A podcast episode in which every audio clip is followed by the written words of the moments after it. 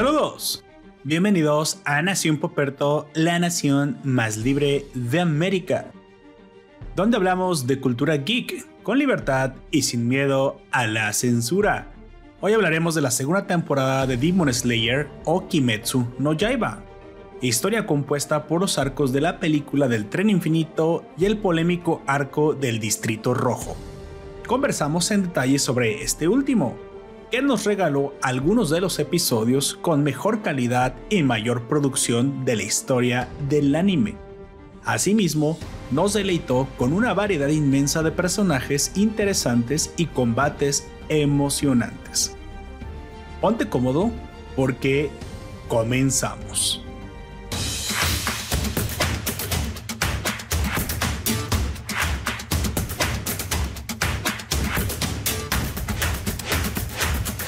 Saludos raza, yo soy Lord Poperto, seré tu anfitrión a lo largo de este podcast. Te recuerdo que estamos transmitiendo en directo por twitch.tv diagonal Nación Poperto. Suscríbete para que nos acompañes en vivo y síguenos en los sitios de podcast más importantes de Internet y YouTube también. Bueno, es un sitio muy importante, así que ese, ese no importa, ese no tengo ni que, ni que mencionar. Como siempre me acompaña el hombre de los chinos, por favor, mira, mira, como, como ahora estás en vivo en Zoom, aunque tienes una imagen tapándote de tu rostro, pero tus chinos son tan enormes, güey, que salen, sobresalen por un lado de la imagen, güey. de aquí podemos ver la envergadura del Tangela. Por favor, preséntate. Así es, yo soy Aoya, que aquí vamos a estar hablando de la segunda temporada de Kimetsu no Yaiba, que ya desde hace mucho tiempo la gente la estaba esperando. Exacto. Y está bastante buena. Yo no, yo no entiendo por qué tanta gente le estaba, le estaba esperando con tanta. Oh, ok, ok. Ya sé por qué. Em, acabo de poner una imagen de las esposas de Usui. Este. ah, ok, ok, ok. Sí, sí, sí, sí, sí para los del podcast. Sí, hay, hay seis buenas razones en esta imagen por cuál ver la, la historia, me parece. Así es. Incluso el mismo Usui les dice que no, no se perdonaría perder a, a esos seis. Ninguno, no, güey, nadie. Pierdo mi mano antes. ¿Eh? ¿Qué? ¿Spoiler? No, espera. Entonces, avancemos. no, la verdad es que, bueno, fuera de eso está, está muy buena la historia, de eso, eso entraremos a continuación. Arrancarnos con la primera sección, el cotorreo, amigo. El cotorreo. ¿Qué, qué hizo usted durante esta semana? Eh, le, le, este, le pregunto. Estresarme. Ah, ya se me había olvidado lo, lo culero que era ver cosas de programación cuando no entiendes mucho. es que, bueno, con Amy y los demás estamos viendo cómo jugar Minecraft, todos juntos, pero unos ah, tienen la versión no, no parece un reto tan, perdona, pero no parece un reto tan, tan difícil tampoco, güey. Ahí, ahí voy a lo difícil porque algunos tienen la versión Java, que es solamente para computadora, y otros tienen la versión Bedrock, que esa es la que está para consolas, para teléfono y la versión de Windows 10. Y, estoy, y estuve viendo la manera de juntar los dos para que se pudieran jugar juntos y sin problemas de que se jugaran en versiones anteriores. Y eso es lo que estuve haciendo, buscando plugins, viendo cómo implementar los plugins, viendo cómo hacer el servidor y todo eso y también este, a algunos les tocó comprarlo legal porque ya después nos dimos cuenta de que la, la versión ilegal que teníamos ya no funcionaba. No es que, no es que está tan caro también, cabrón. Ya sé, pero pues que, eh, la comodidad, la comodidad. No, pero es que, eh, y aparte, la comodidad, eh, honestamente, se me hizo una manera bien inteligente como le hicieron los de Minecraft y los de Microsoft para evitar que ya no lo pudieras jugar pirata, porque vincularon tu Minecraft a tu cuenta de Microsoft y a tu cuenta de Minecraft.net. O sea, de si no la tenías comprado y tratabas de entrar, se metía a tu cuenta de Microsoft para ver si la habías comprado o a tu cuenta de Minecraft. Y si no lo tenías en ninguno de los dos lados, no lo puedes abrir. Mala. O sea, si ya tenías la cuenta de Bedrock, o sea, la versión pues de Microsoft, no había ningún Sí, ya tenía de hace un tiempo la de Bedrock, pero. Pero si quieres jugar la de Java, ahora tenías que estar registrado en el mismo, digamos, libro de usuarios de Bedrock, así que... Sí, sí, sí. Uh, pero entonces suponer que si tienes la de Java, automáticamente te regalan la de Bedrock.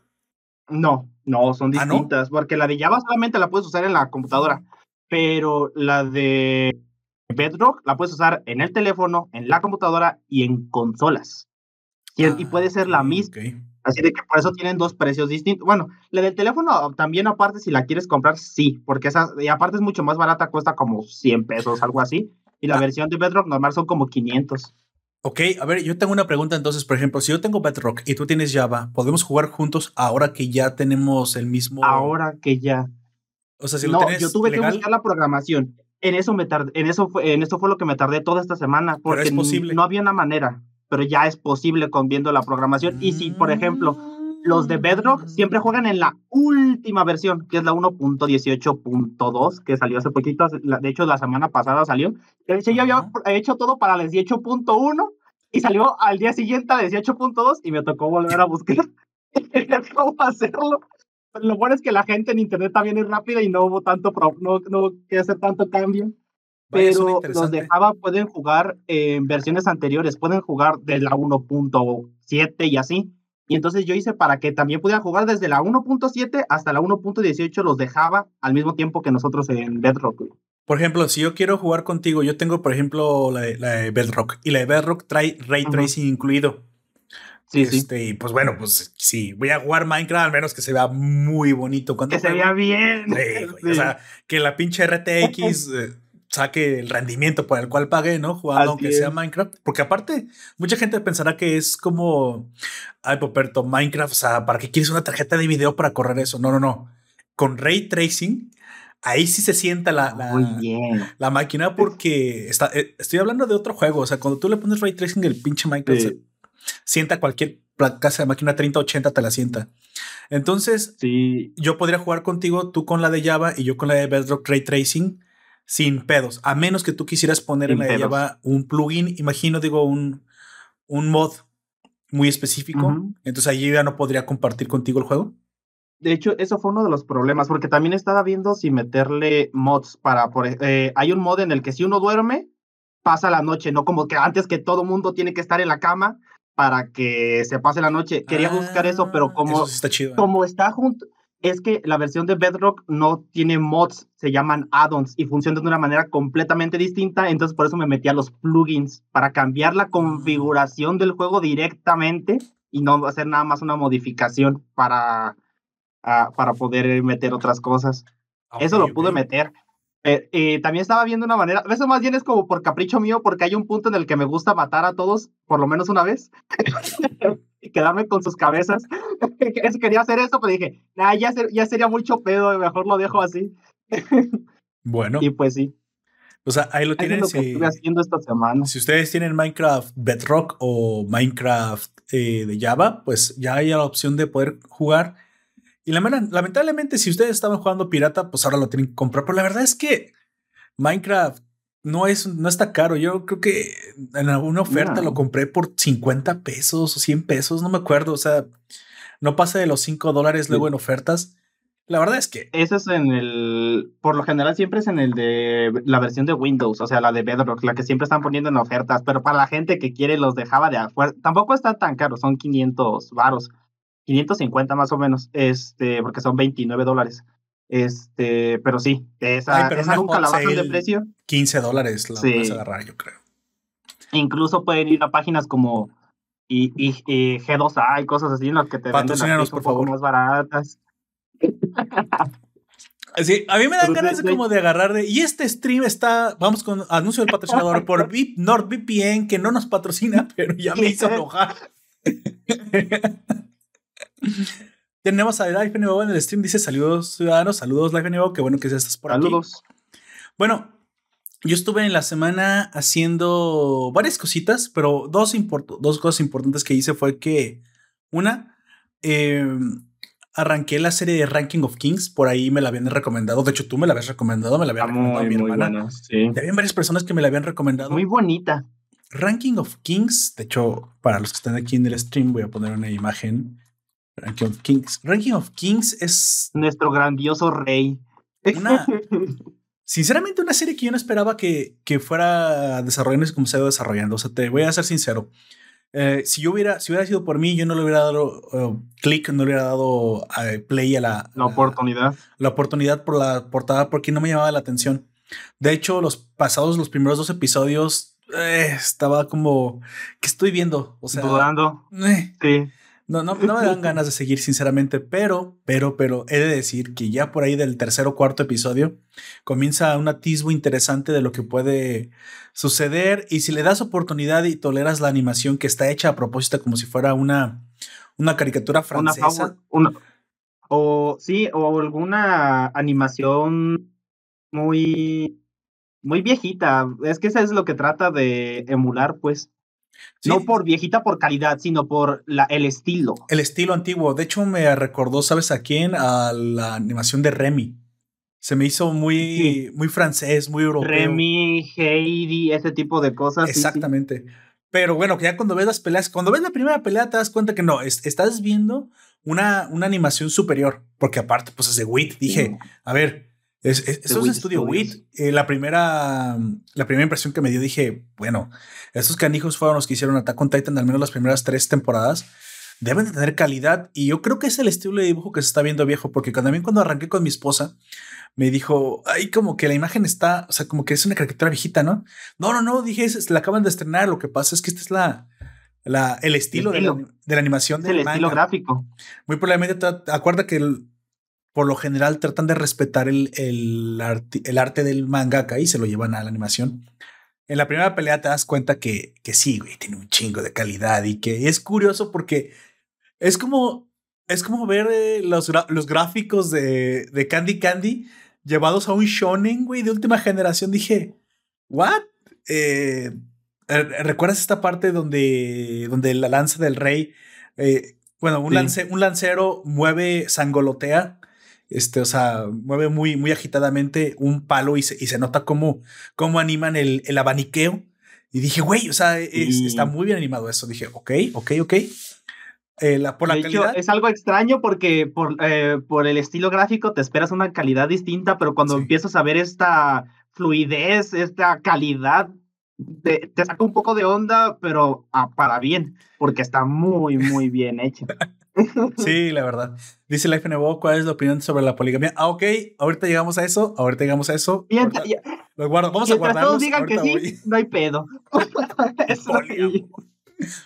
Bueno, también estuve, estuve buscando qué ver en, en Prime Video y esta, no lo mencionaría, sino es porque, pues, hace mucho ya no hacemos re- antirecomendaciones, pero esta vez sí les voy a De hablar de una película anti-recomendar. que ah, voy a anti-recomendar que no me gustó mucho.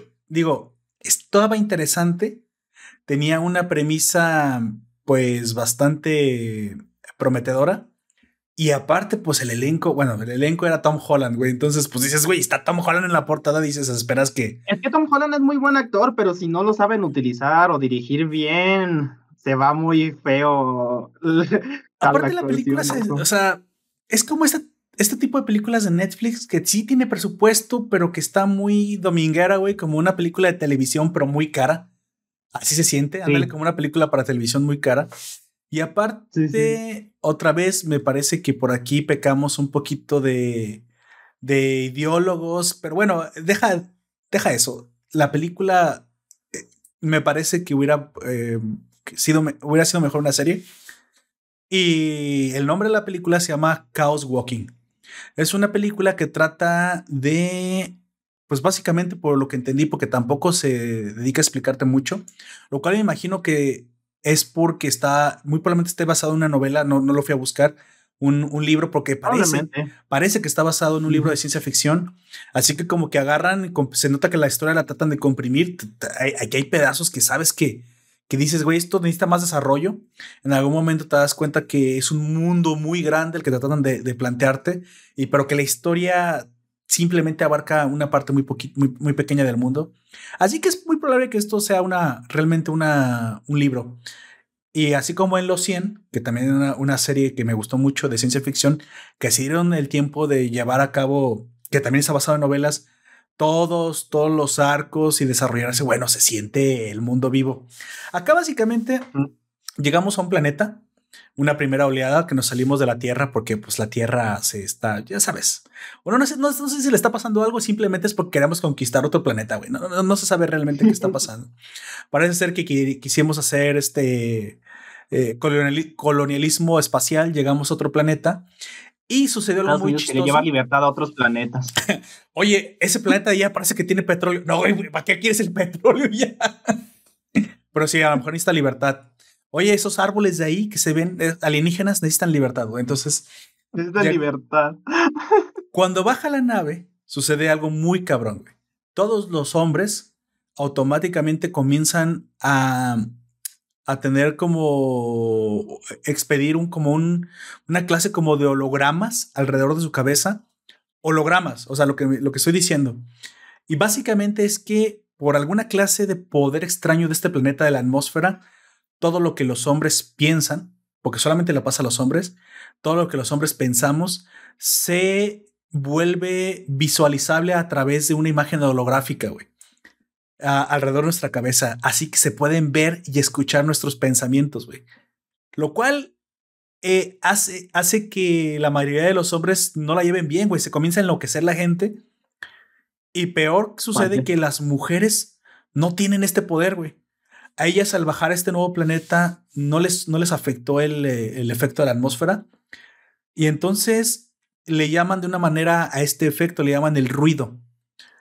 Las mujeres no tienen ruido solo los hombres. Pero en tanto en cuanto los hombres son, pues bueno, los hombres somos más difíciles como de, ocultar nuestros, nuestros pensamientos porque todo el tiempo estamos pensando en una, una sola cosa y una sola cosa, ¿no es cierto? Todo el tiempo los hombres están tratando de ocultar también sus pensamientos, pero no es difícil. Es difícil. cosas.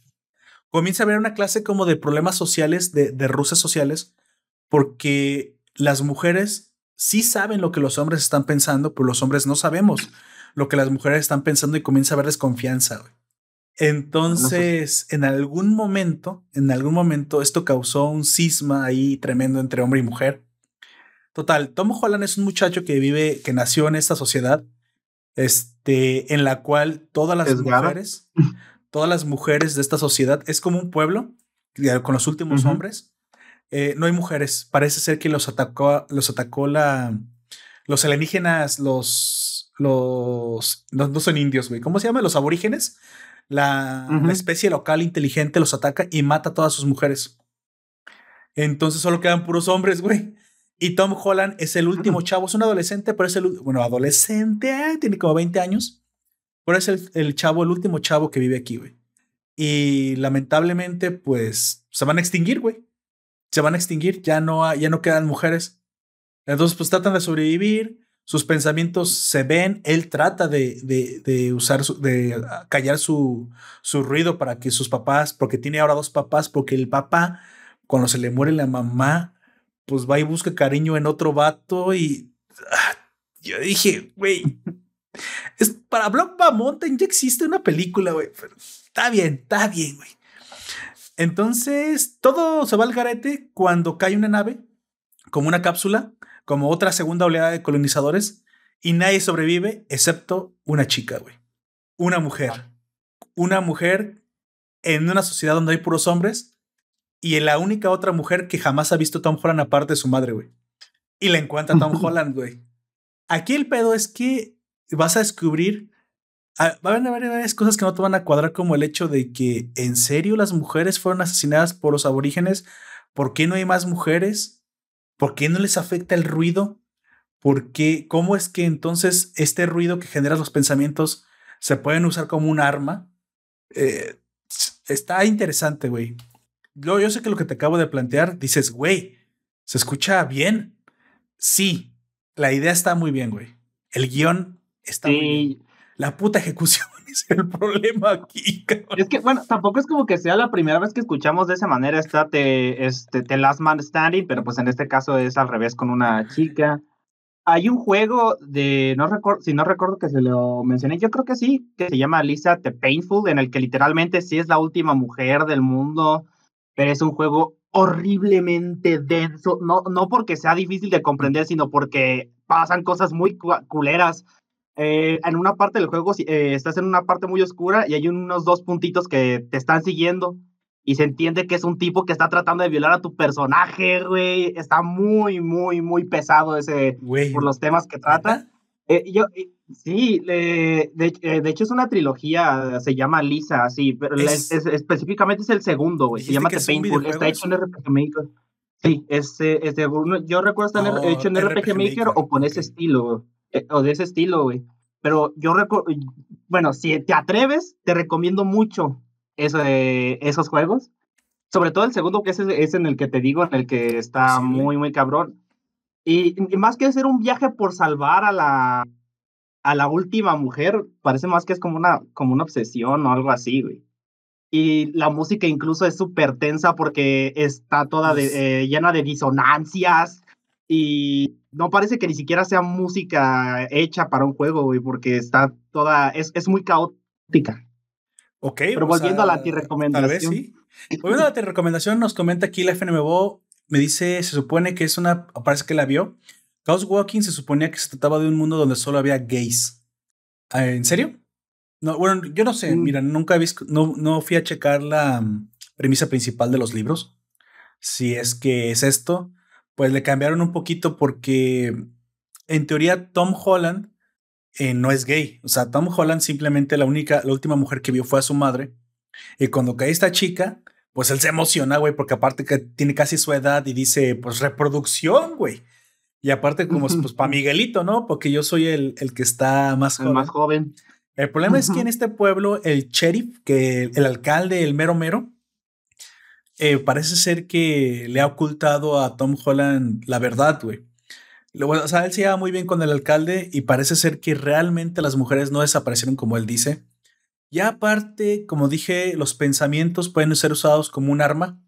Eh, pues sí, mira, como un holograma, pues. Pero no solamente eso, parece ser que tienen incidencia en otras personas.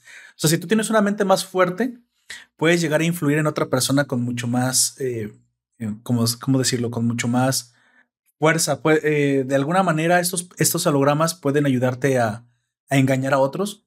Y el alcalde es especialmente bueno controlando sus, pensamientos, al grado de que oh. comienzas a sospechar qué chingados realmente pasó. Todo se, todo, todo se va al garete cuando llega esta chica, la sociedad se rompe y en algún momento su papá dice, te contaré toda la verdad, pero primero agarra a la chica, pélate de este pueblo, jamás vuelvas, no importa lo que me pase a mí ni a tu otro papá, porque, porque ahora tiene dos papás. me da mucha risa ese pedo. Y vete a otro pueblo. ¿Qué? ¿Que, no somos los únicos humanos aquí? Mm, hijo, hay muchas cosas en el mundo que no sabes. Entonces está, está es que, interesante. Y, Para mí está decepcionante, pero pues ahí lo tienen, la recomendación. Es que sí sigue sonando interesante, güey, pero pues el problema, como tú dices, sabe ser la ejecución. Este, incluso, bueno, y podría entender el por qué algunos se hacen gays. Si el otro tiene a las mujeres tal vez encerradas o lo que sea, porque tampoco lo he visto, honestamente, pues en algún lado han de buscar refugio, güey. Ajá, supongo. Y en el caso de él, como él es joven, así como a, nosotros de alguna manera nos sesgaron a la manera de educarnos, que esos sesgos podemos decidir dejarlos o abrazarlos, que muchas veces, eh, que muchos, eh, lo que yo recomendaría es que dejaran esos sesgos. Y por eso Tom Holland vivió con esa idea de que nada más eran ellos y solamente ellos. Si te venden esa idea durante tanto tiempo y te convencen de ella, pues te la terminas. ¿Me estás diciendo que, lo, que la heterosexualidad es un sesgo? ¿En serio? No, me refiero a que le dijeron que eran los únicos en ese planeta. Ah, ya, ya dije. No, güey, no, no, creo que sea un sesgo. Creo, no. que, creo que naces así, güey. ah, ya sé, te entiendo, te entiendo. Lo que pasa es que, obviamente, lo que pasó aquí es, es que como están las cosas, y como es un planeta alienígena y hay muy poquita gente, no, no había forma de saber si había más gente. Lo que pasa es que lo que es que no hablé mucho pues de la historia para no spoilear a los que no la han visto, pero supuestamente la nave se estrelló ya hace muchos años y Tom Holland estaba muy chico o creo que ni había nacido cuando cuando se estrelló la nave, güey. Bueno, no se estrelló, que bajó la primera nave. En teoría la colonización se va a hacer en varias etapas. Lo que pasó ahorita es que llegó la segunda oleada, pero la segunda oleada sí tuvo un accidente y solo hubo un sobreviviente, güey. O sea, es, este pedo, güey. Así es que es la chica. Entonces, Tom Holland sí está consciente que ellos vienen del planeta Tierra. Eso sí lo sabe, güey. Sabe que son los últimos de una primera colonización y de hecho están esperando la segunda oleada para que pues lo salve. El pedo es que pues, pues nomás llegó una mujer, güey. ¿Qué chingados pues ni modo, güey, hacer bebés. Yo digo, ¿no? Al menos es lo que Tom Holland piensa, güey, porque varias veces el güey cuando va con la morra se le va. Esto, esto sí lo voy a explicar tantito porque está gracioso. El güey va caminando así porque este tío es muy buen actor aquí. Creo que sí, Tom Holland demuestra sus, sus cualidades actorales al margen de que la película esté buena o no y al margen de que, ay, los superhéroes no ocupan actuar. Eh, entiendo que como Spider-Man mucha gente no le cae, yo incluido. Pero aquí sí me gustó, porque aquí sí se nota él haciendo una, una actuación dramática. Él va como, como un adolescente todo nervioso caminando a un lado de ella, pues nunca había visto a una mujer y dice, Tom, no, se llama, creo que se llama Todd o Ted, no me acuerdo, Ted, Ted, no, no, no pienses mucho, no la vayas a asustar, este, es la única mujer que has visto, este, solo tienes una oportunidad, que no te odie, que no te odie. Y la chica, te escucho, te escucho, a ver, güey, te escucho, no te odio, pero por favor, ya cállate. Sí, sí, sí, ojalá me besara. ¿Qué? ¿Qué? No, no, no, no, no digas eso, sí, es muy hermosa, ojalá me besara. Y voltea la morra, no te voy a besar. Y dice, no, no, no, perdón. Entonces, güey, ¿te imaginas tú como adolescente si hubieras... No mames. Si las morras de secundaria te hubieran visto los... No, güey. Yo digo que hubiera sido tan turbio porque. El pedo en el que nos hubiera metido. Más, allá de. Eh, no creo que hubiese sido tan turbio por lo sexual. Es bonita, huele bien. Me quiero reproducir. No, no, la vas a asustar. Sí, no, pero en, en mi caso, bueno, no, no lo digo por personalmente, sino porque de entre los morros que yo conocí en la secundaria, en mi salón había unos vatos que hacían unas cosas bien raras, como hacer cosas a gatos, eh, típicas cosas pendejas que hacen morros pendejos. Y yo creo que más bien eso es lo que habría asustado más a las morras, güey, más que cualquier cosa relacionada con lo sentimental o lo sexual. Eh, aparte, las morras en esa edad también están de la, la punzada también, nada más se hacen. Sí, si las escucháramos también estarían así, solamente que ellas tratan de esconderlo. Sí, ah, miren, de hecho hay una parte en la que Tom Holland se quita la camisa este, o sea, que se quita la playera y pues se ve que está todo cuadra, pues, cuadriculado, güey. Todo mamado. Todo mamado. si hubieras podido ver los, los pensamientos de la morra en ese momento, tampoco hubieran sido muy puros, ¿eh? Pero bueno, ahí lo tienen de anti-recomendación. Y por la recomendación del Ranking of Kings, vayan a verla si no la han visto. Una serie que está sorprendiendo a muy, extraños. Buena. Muy buena, bonita, para ver en familia, para ver tú solo. Creo que promete mucho y está más interesante de lo que parece en los primeros episodios. Bueno. Quiero, rescatar algo de lo que dijo Life Anime Bo, de que si le pasa algo a Boyi mataré a todos en Twitch y luego me suicidaré. En eso estoy de acuerdo con él. Tal vez no matar a todos. Tal vez solo lo de suicidarme porque es, e, e, es, que pobrecito.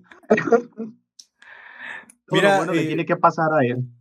Sí, sí, sí. La verdad es que Boyi en un principio me pareció un poco insoportable. Pero conforme va avanzando la, la serie dices, ah, ok, ok. Esa es la razón de... O sea, parece en un principio que no tiene mucha relación los primeros episodios, pero ya que vas en el episodio 12 como yo, ya todo más o menos cobró sentido y la verdad es que... cuadrando más. La verdad es que tiene algo que te atrapa. Tengo que decir eso, tiene algo que te atrapa. Aparte, es que mucha gente como esa persona que no conoces y te cae mal, pero cuando la conoces te empieza o, o, sientes cierto repelús hacia ella, pero cuando la conoces ves que es a toda madre. Yo creo que así pasa con Boyi, bueno, específicamente es que, a mí me pareció un poco aburrido, güey. O sea, realmente lo que dije, está un poco medio soso, no está muy interesante, pero fue avanzando la serie y me fue atrapando. Pero creo que también parte de lo, de lo que hace muy bien esta serie en su doblaje en español es que la verdad es que lo hace más interesante. Funimation eligió muy bien a los actores, muy bien a las actrices y me parece que e incluso los gimoteos de Boji, porque pues es sordomudo, eso lo pueden ver en el primer episodio, eso no es spoiler. Oh, oh, oh, ya ves cómo le hace, ¿no? Como sordomudo. Eso incluso está doblado, güey. o sea, el sordomudo es en español, güey. sí, me pareció bastante, eh, bastante bonito. Porque obviamente todos sabemos que este, sordomudo es diferente en japonés que en español. no tanto por eso, sino porque a veces, eh, por ejemplo, hace poquito que terminé de ver JoJo's con doblaje, también en, a veces sí y a veces no. Yotaro cuando grita los ora, a veces suena la voz en japonés, pero te das cuenta, güey. Te das cuenta de que es la voz en japonés, güey, porque es distinta. Sí. Y Las onomatopeyas sí, son diferentes. O sea, yo lo dije de broma, pero sí onomatopeyamos diferentes en español que en japonés. ¿eh? Y no me no, no, voy a no aunque sea el mismo hora, güey. Aunque sea el mismo hora, porque muchas veces grita el hora, ahora el, la voz en latino y luego lo escuchas en japonés y se nota que es la diferencia de voz, incluso en español, eh, de España, que también lo, cuando, cuando salió la de la última de Stone Ocean, no estaba en español latino todavía, pero solamente había dos capítulos en español latino Luego todo lo demás estaba en español de España y el último capítulo, cuando yo lo estaba viendo, estaba en japonés. Entonces me tocó verlo en los tres idiomas. Vaya. Pero aún pues así, es, es, que se llega a notar. Y, en, y como tú dices, también en las anomatopeyas, eso se nota más en la parte en la que sale Yosuke, porque Yosuke cuando pega, eh, golpea, él dice Dora. En vez de Dora, él dice Dora Dora, Dora, Dora, Y en español latino solamente dice una vez Dora. En todas las veces que golpea solamente lo dice una vez, otra vez es como de toma, toma, toma, cosas así, cosas un poco más normales. Ya. Pero aún así se nota y e, es, raro cuando, eh, si hubiesen dejado solamente las del japonés o pues, si hubiesen doblado todo, habría sido mejor, porque cuando se nota que no están las cosas en el doblaje, se nota mucho. Es raro.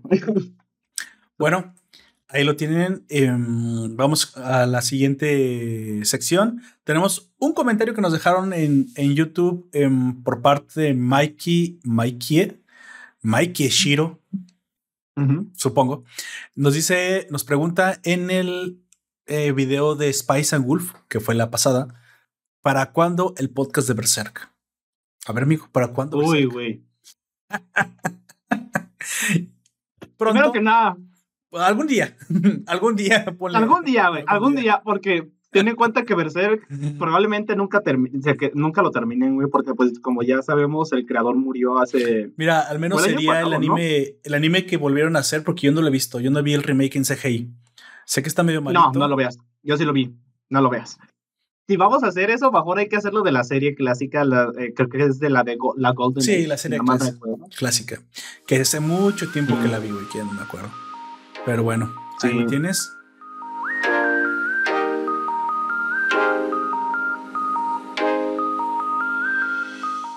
Y pues, ahora sí, amigo. Vamos a entrar directo a la serie Demon Slayer, Kimetsu no Yaiba. Se compone de dos arcos, Mugen Train y el arco del Distrito Rojo, o como le tradujeron al inglés, el arco, el arco del entretenimiento, o creo que también los japoneses le pusieron así por miedo a la funación. El arco de entretenimiento. Lo, cual me parece una tremenda estupidez. El arco de entretenimiento es. O sea, fueron a una. No fueron a una arcadia, güey. Todo eso, güey. ¿Estás de acuerdo? Yo sí te tengo una explicación. No, yo sí sé por qué lo hicieron, güey. Miedo. Es que en, durante un tiempo, no, no sé si todavía siga, pero en Corea, no Corea de la Corea acá del dictador, no, la otra, la Corea chida, la Corea, chida, la Corea rica Ajá. Hubo un, eh, un movimiento anti-anime, güey. O sea, están tratando de que ya no se vea tanto anime. Y mucha gente se agarró de que es en el distrito rojo, güey, el Kimetsu no Yaiba, para que no lo transmitieran definitivamente en Corea, güey, para que no se viera ahí. Para, para vetar la serie completamente, güey. ¿Pero por qué? ¿Por qué quisieran, por eso le cambian el nombre. ¿Por qué quisieran sacar anime de Corea por... No tengo idea, güey. Yo tampoco no sé, no sé, a lo mejor sí es nacionalismo o lo que sea, pero eso fue una tendencia, no sé si siga todavía, pero yo lo vi cuando se anunció el anime, eh, la, segunda temporada pues de Kimetsu no Yaiba, cuando recién se anunció, hubo una explosión entre la gente que estaba defendiendo a Kimetsu no Yaiba y viendo todo eso, pero ya es una tendencia que ya llevaba varios tiempo. Eh, creo que también hubo problemas con One Punch Man, güey con muchas, muchas obras, de que no las, quieren vetar el anime de Corea, güey. De las dos Coreas, porque la otra ya estaba vetada hace un chingo. Me parece tonto, sinceramente, el anime. La neta, sí. O sea, si no te gusta el tema, no lo veas, güey. Si no te gusta que a lo mejor se hable de un tema que a ti te ofende, pues no lo consumas, no lo veas, güey. Tratar de censurar a otros solo hace una sociedad más pobre, güey, más resentida. A mí no me gustan ese tipo de, de movidas sinceramente. Bueno, me voy a contestar una pregunta de la sección anterior porque esto me parece interesante. Lo siento, Life, es que escribes de luego, luego mucho y me, pierdo, pero esta sí te la voy a contestar. Dice, ¿qué harías si fueras la última mujer en un mundo donde solo hay hombres? Lo que hacen todas las mujeres, Life. Elegir al mejor, al más rico, al más poderoso. ¿Sí? ¿Por qué? Pues porque así es como funcionan las mujeres, güey. Siempre van a elegir al que les parece el mejor No van a elegir postor. El, mejor postor, güey. Y eh, recuerda que se están que recuerda que me estoy jugando la reproducción, güey. No voy a elegir al más tarugo. No voy a elegir al que se parece, al que más débil, al que tiene mejor sentimientos y llora por los enemigos que mata Tanjiro. No, voy a elegir al que me parece más fuerte, más, más líder y que tiene mejor reputación entre todos. No violento, no confundir con agresivo y violento, porque solamente los débiles son agresivos y violentos. El fuerte no lo tiene por qué ser. Si no, voy a ver el rey Bosé. ¿Mm? ¿Mm? ¿Mm? Bueno, este eso haría. Bueno, vamos una Ouija para el final de Berserk. No, no sé, ya nunca voy a terminar eso. Ya ah, Berserk se quedó inconclusa. Ese es su. El, el creador dejó muchas notas, y, pero no dejó nada sobre el final. Y eso sí está confirmado. Probablemente sigan sacando de lo de sus notas, pero va a haber un punto en el que se la acaben y lo, o lo dejan inconcluso o le dan un final que a lo mejor no le termina de gustar a todos.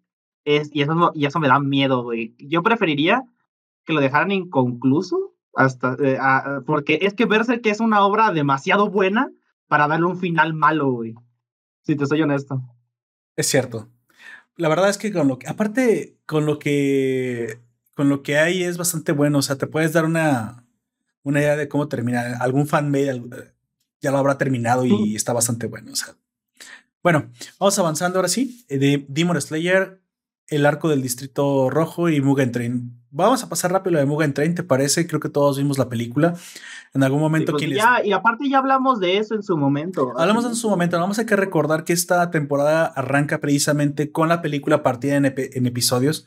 Si tú eres una de las personas que solo, solo vio la película eh, y, no, y no viste la primera parte de la segunda temporada, solo te recuerdo que en el primer episodio se cuenta un pequeño, un pequeño storytelling de Rengoku antes de llegar al tren. Así que básicamente si viste ese pedazo y la película, ya estás del otro lado, ya pasas directamente al siguiente arco, que es el arco. A lo mucho son siete escenas, algo así. exactamente, que no son tan importantes, pero pues ves un poco más de Rengoku. Así que pues bueno, conecta bastante bien, si me lo preguntas, no, no, no me parece que sobre, me parece interesante y pues yo lo fui a ver sinceramente. Vemos como en el arco del Mugen Train, eh, es derrotada la última de las lunas menguantes y al final Rengoku es asesinado al pelear contra su, su igual en, en demonio que es una luna creciente de nombre Akasa. Y no cualquier luna creciente. La tercera. Sino la tercera creciente, una luna bastante poderosa al nivel para matar a uno de los que discutiblemente, debatiblemente, esto podemos entrar en debate, uno de los tres pilares más fuertes que existen, que es Rengoku. Y pues podrías mucha gente lo hatea, güey. Eh, hatea a Rengoku porque lo venció a casa, güey. Pero es que, no sé. Yo, de. Esa, y esa siempre ha sido mi teoría. Porque tampoco es como que haya un ranking oficial de que Rengoku era el tercero más fuerte de los pilares para que vieran qué tan fuertes son las lunas, que la como la tercera luna es infinitamente más poderosa que el tercero de Y no solamente a, casa y todas las lunas crecientes parece ser han vivido mucho más tiempo. Han matado más pilares antes. Lo que no te das cuenta es que en lo que es una, una vida humana, Rengoku es un muchacho que no tiene ni la, ni, ni la experiencia ni el tiempo de vida de casa. Y aparte, eh, los, las lunas maman todo el tiempo del poder de, de, Musan, así que van incrementando su poder, su poder, su poder. Rengoku muy probablemente es un pilar muy fuerte y muy probablemente uno de los más fuertes de muchas generaciones. El problema es que estás encontrando lunas crecientes con poderes acumulados de varios, varios, siglos. Así que de hecho yo te podría decir que si no son derrotadas ya, van a ser inderrotables. O sea, un pilar tendría que vivir muchísimo tiempo o ser un maldito genio para poder vencer a una. Te dicen que la sexta creciente, que fue la de los hermanos, que vamos a ver la, en el siguiente arco, ha matado varios pilares. Entonces están diciendo que tal vez en no momento, juntos. Eh, Daki sola ha matado a varios pilares. El momento de haberlos matado es cuando nacen. Pero ya ahorita, porque de hecho esas son las menguantes. Las menguantes muy probablemente son, son lo que son las crecientes antes de pasar ese nivel, ¿sí? El problema es que, como dije otra vez, no vivimos tanto y te están demostrando el nivel del problema que se ha ido acumulando con el asesinato de Rengoku.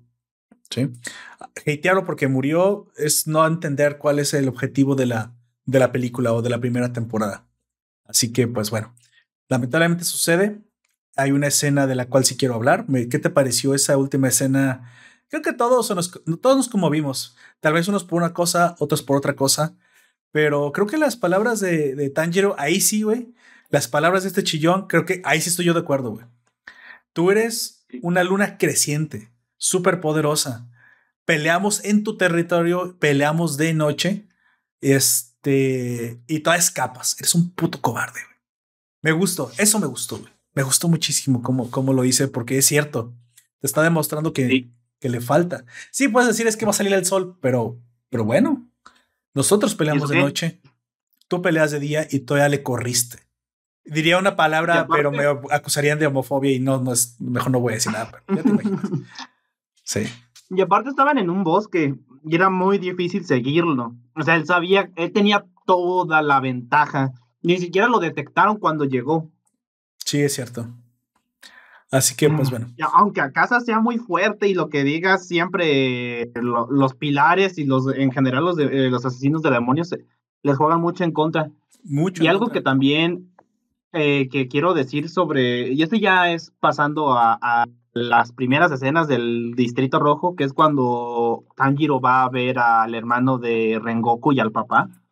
Creo que es algo de lo que más, como, como complemento extra, me gustó mucho eso, cómo reacciona el, papá y se da cuenta de que la cagó.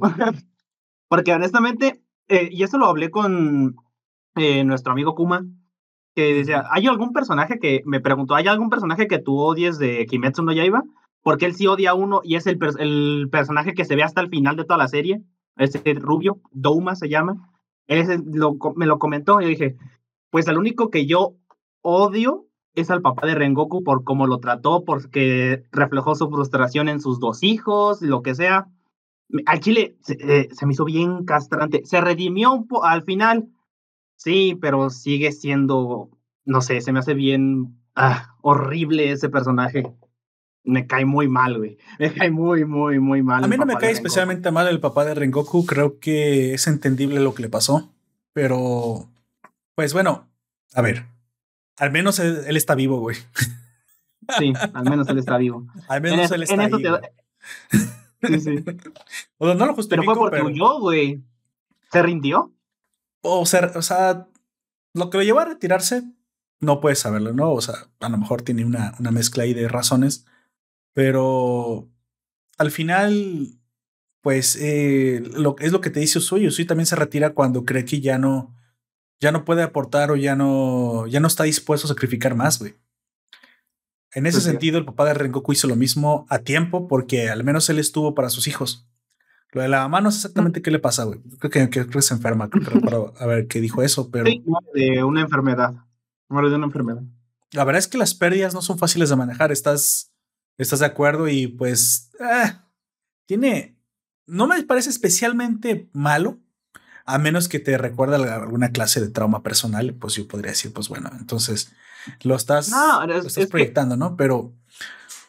Es que sí me cae mal, se, se, redime y me deja de caer un poquito mal, pero es que por la manera en la que se expresa, sobre todo en estas escenas que vemos al principio del Distrito Rojo, creo que es lo que... me acuerdo que cuando la vi me, me emputé bien machín. A, lo mejor en parte porque Rengoku es mi personaje favorito de todo Kimetsu no Yaiba, A lo mejor es por eso o por cómo no hemos visto mucho también al otro niño. Es muy pronto para tener un personaje favorito. No has visto los demás pilares, güey. A lo mejor cambias. Ah, bueno. Chale. eres, eres de esos, güey. Sí, soy de esos. los castrosos que ya lo saben todo. Y, y ya sé hasta quién se casa con quién al final de todo. Ah, ¿Qué? ¿Hay casamiento? No, no estás spoileando, cabrón. Yo esperaba que se muriera Tanjiro, güey. No voy a decir nada, no voy a decir nada, solamente diré eso.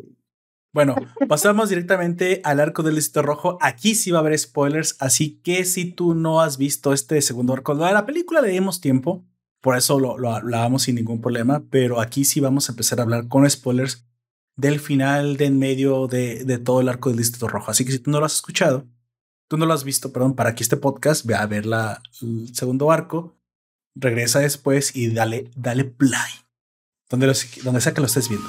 Así que sobre advertencia, amigo. No hay engaño. No hay engaño.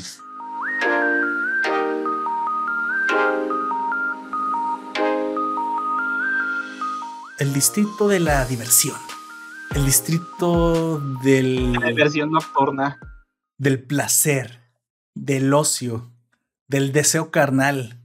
De, ¿Cómo le dice Usui, güey? De, de, la, del, de muchas cosas. Pero bueno, podemos ver incluso que incluso este distrito tiene sus reglas. Este distrito tiene, o sea, existe por algo.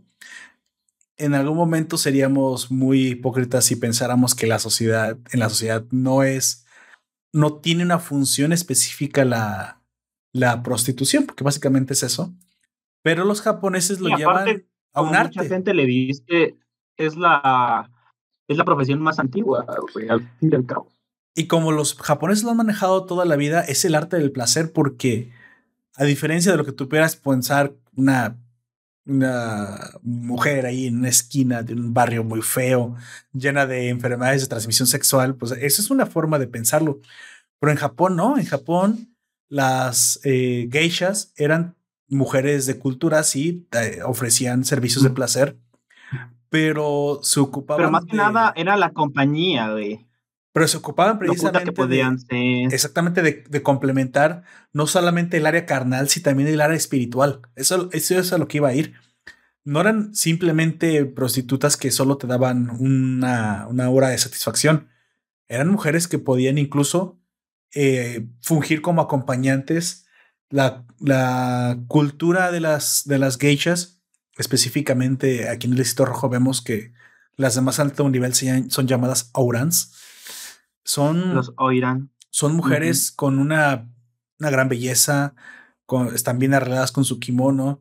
Pueden desde, algunas tocan, tocan este, este instrumento extraño que parece una guitarra, cantar canciones, escuchar lo que les vas a decir.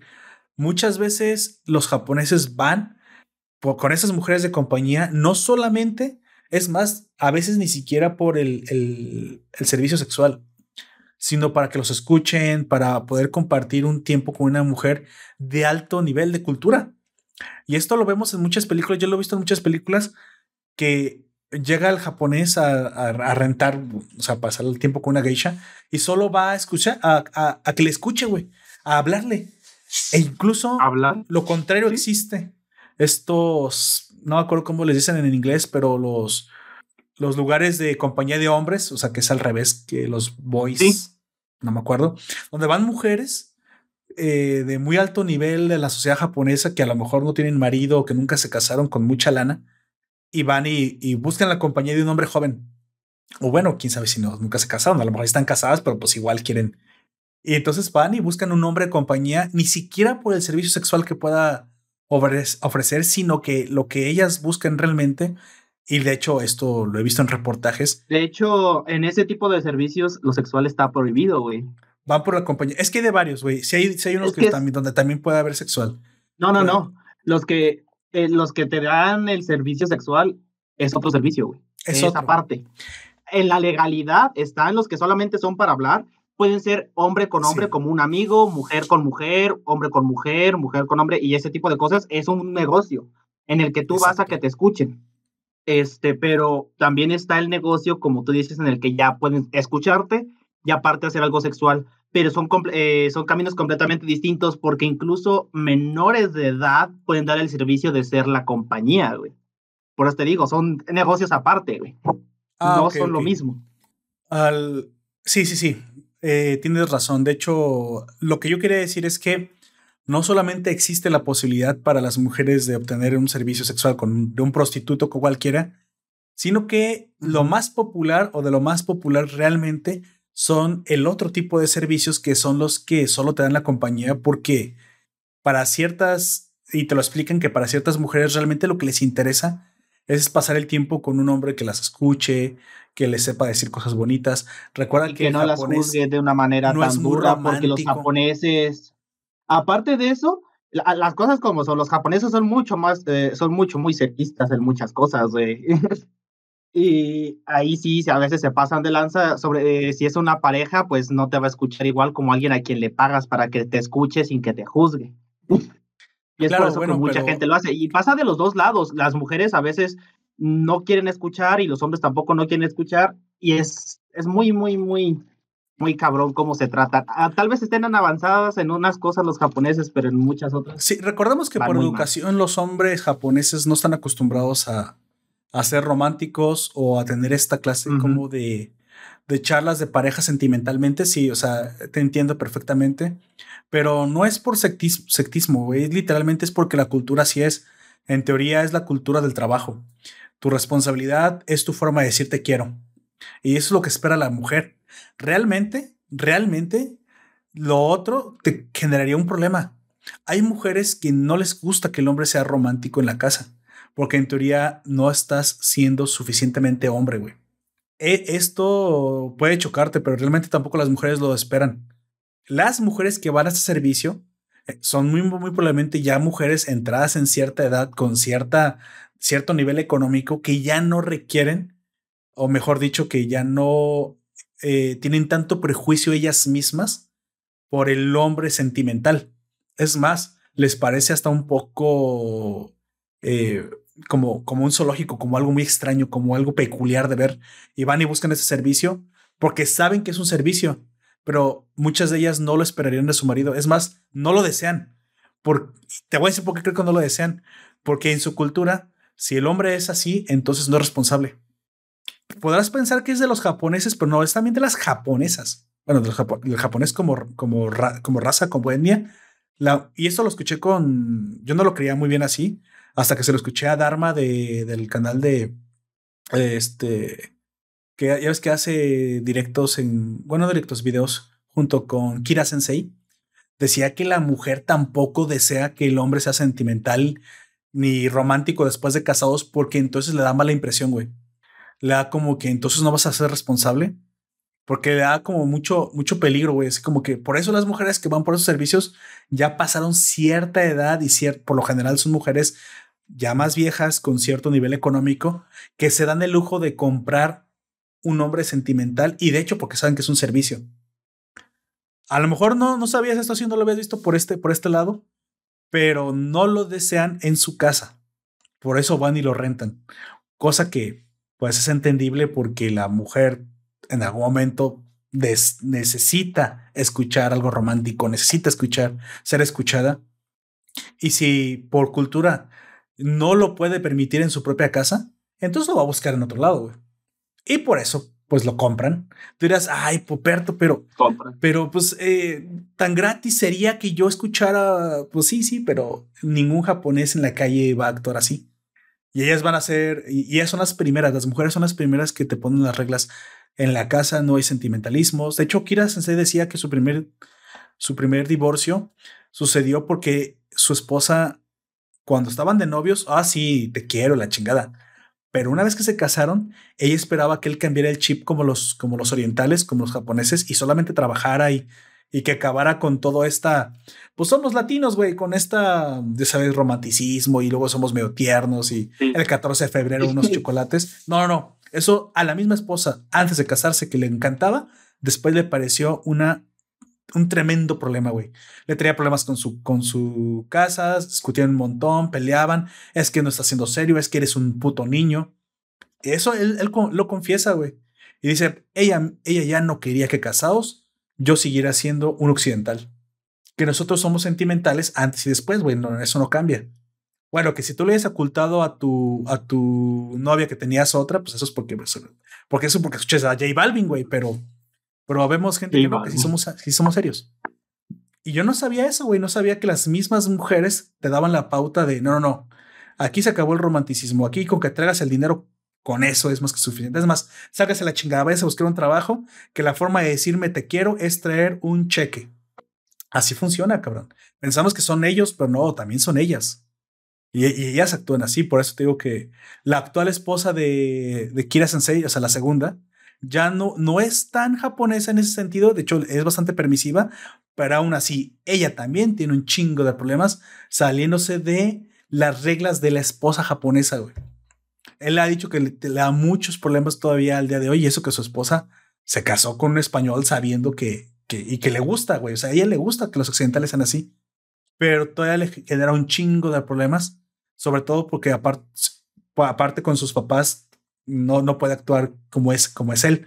Dice, cuando estamos en la casa con mis papás, por favor actúa como un hombre japonés porque, o sea, no, no me lo permite este puto país. Es un país horrible para estar en pareja para un latino, güey.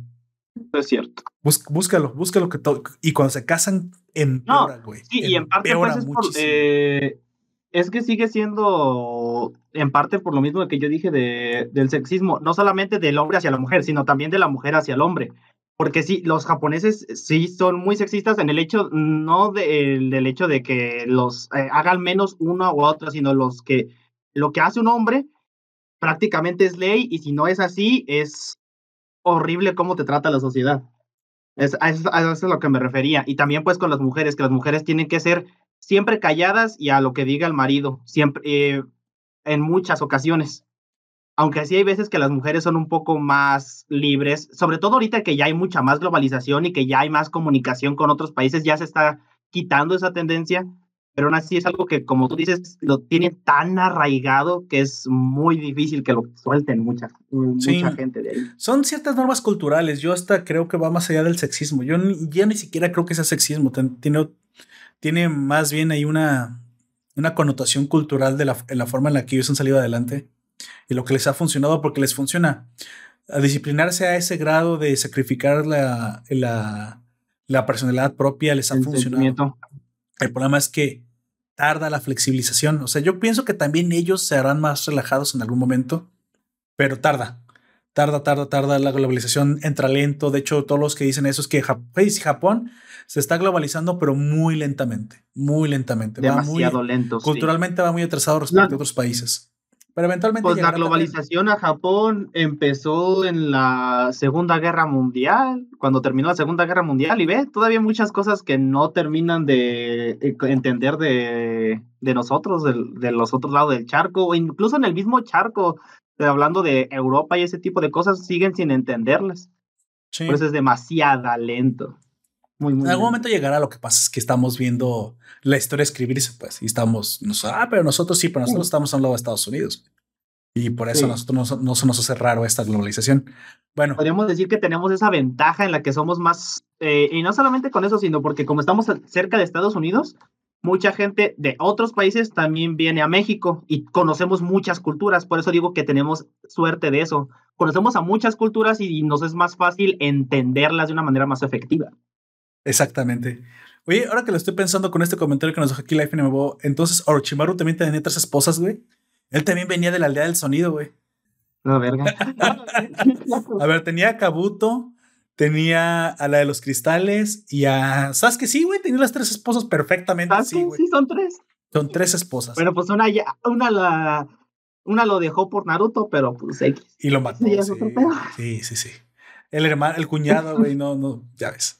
Bueno. Ya sé. Eh, arrancando, arrancando la, el arco del segundo del Distrito Rojo, vemos como Usui necesita eh, a, los a los chicos que le ayuden. Bueno, requiere mujeres, pero pues los, los chicos. a falta de mujeres. Se proponen para poder ayudarle en, el, en la investigación del Distrito Rojo porque hace tiempo él había enviado sus tres esposas a investigar un demonio que él sabía que estaba moviendo durante, durante la noche en ese distrito, pero había pasado un tiempo sin saber de sus tres esposas, por lo cual él sospechaba que habían sido secuestradas o que algo les había pasado. Así que ahora necesita que estos chicos le hagan el favor de buscar dónde demonios están sus mujeres, porque pues se perdieron en la investigación y para ver si están bien o ya están muertas, a ver qué les pasó, ¿no? Sin embargo, pues solamente pueden entrar a los pues vamos a ir a las casas de citas, porque prostíbulos no son propiamente, de hecho, tienen, sí tienen como más nivel. No. A estas casas de citas solamente pueden entrar mujeres y pues vemos una escena muy graciosa cuando Sui va, va a vender a los chicos, ¿no? Así es como arranca este distrito, este arco del distrito rojo. Vende a dos y a Zenitsu lo tiene que regalar porque no en ningún lado quiere. Pobrecillo. Pues es que también se pasó de lanza de los maquillotos como... como bien culero. De hecho, hablando en serio, eh, fuera de Inosuke, que Inosuke eh, tiene la cara de una morra, tanto Tanjiro sí, como no nada. tienen las facciones, ajá, tienen facciones bastante delgadas, en parte porque son jóvenes, eh, jóvenes que diga, y pues sí los pueden hacer pasar por eso. Pero en Tanjiro yo creo que sí era necesario el maquillaje, porque no lo habrían aceptado por la cicatriz que tiene. No es que se queja la señora después de que le, le quite el maquillaje y que la quiere regresar, pero al final se queda ya con él porque es bien trabajador nuestro. Oh, sí, se pone a trapear, a barrer y es, qué chica tan fuerte, dice. Qué chica tan fuerte mientras se carga como 16 putones, a la verga. Ah, Tanjiro es mejor mujer que las mujeres. Y ahorita se triggeran las feministas, güey. Ay, no. Bueno, vemos cómo. Y si se enojan, les, se la podemos regresar diciendo, ah, entonces pues, estás diciendo que un hombre no puede ser como una mujer. Ah, explota, les explota la cabeza, güey. Güey, ya, ya no, bueno, no, no quiero entrar en ese tema, pero dependiendo también de la ideología, porque ya llevo tiempo investigando eso y hay unas que se denominan radfem, radicales, otras son TERF, otras son queer, creo que hay estas tres y las tres a veces se oponen entre ellas y se pelean, o sea que ni ellas saben qué desmadre ya. Es que la hay algunas morras, sobre todo las rad, las radicales pues, a las mujeres trans, o sea, los que eran hombres y ahora son mujeres, literalmente los rechazan y, llegan hasta a lincharlos. Ya he escuchado como de, dos o tres casos que los linchan. No jodas. O sea, no solamente son feministas, sino que también son transfóbicas y por eso no quieren a, a los trans o a las trans. Es que siempre me confundo. Siempre me confundo. A, un hombre que ahora es mujer. Güey, pero eso entra en, el en la homofobia, ¿eh? O sea, Starle también sí, es homofobia, pero específicamente pues, ya es transfobia. Sí, es, ya es un, eh, vamos a decir, un, una subcategoría de la homofobia. Pero sí, porque con las lesbianas no hay pedo, pero solamente con los hombres, que antes, eh, las mujeres que antes eran hombres, es a las que están rechazando, güey. Es a lo que me refiero. Bueno, y ha habido muchos casos de morras que linchan, y luego están las que te dicen las queer, esas son las que yo creo que son las que aceptan un poco más de todo lo que caiga, que las apoyen, supongo. Pero de las Ter no recuerdo mucho. Tan, fácil, güey, que, que es volver a los noventas y. Oye, esa chica enseña mucha piel. Y simplemente que decías, es muy poco para mí, que enseñe más. Y ya se acabó. Es lo único que podías decir, güey. O sea, nadie se ofendía. Es más, todos nos emocionábamos. Es más, la chica sabía que la estaban viendo y, que de hecho lo hacía para eso. Y mientras recuerdo Miami de los noventas, chicas en patinetes y, y chorcitos pegados, o sea, güey, es una época eh, excelente donde nadie se ofendía por nada y todos aceptábamos que, que el, el sexo libre y sin compromiso era lo mejor del mundo. Ya había habido una revolución sexual, bueno, ya había habido una ola del feminismo para que eso se lograra y ahora entiendo que quieren que ya no tener ese derecho. O sea, ¿quieren derechos de no tener derecho? Sí, comienzas a, Es que es un desmadre, porque muchas sí tratan de hacer que se avance más en ese sentido, porque yo sí he visto. es como de, dicen, Avanzaron tanto en la liberación que se volvieron a tapar. Sí, hay algunas que sí siguen tratando de tener más libertades y ese tipo de cosas, pero si te soy honesto, sí son muy poquitas a comparación de las que parece que quieren hacer una regresión. Sí, no, como que no tiene sentido, güey. O sea, a ver, Sí, hacen mucho, o tal vez es porque hacen mucho más ruido estas que parece que quieren hacer esa regresión a las que se tratan de seguir avanzando en algunas cosas. En algún momento creo que alguien les, les dijo neomonjas. Dice, no o sea, venimos de habernos liberado del yugo de la religión, de lo conservador, de lo que todo el mundo se admiraba, ver poquita piel. Y ahora lo que quieren es volverse a meter en un convento sí está un poco extraño, ¿no? O sea, y pero ya no quieren que sea la religión, sino que el Estado ser que las encierre o, nos encierra a los hombres para que no las veamos porque se sienten monjas atacadas por el patriarcado que no sé quién es. Solo sé, solo sé que lo derrotó Sella, güey, al final de las 12 casas. O sea, da, güey, da. Es muy, muy, muy divertido eso. En algún momento deberíamos hablar de eso como si fuera un anime, güey. Segundo momento impresionante.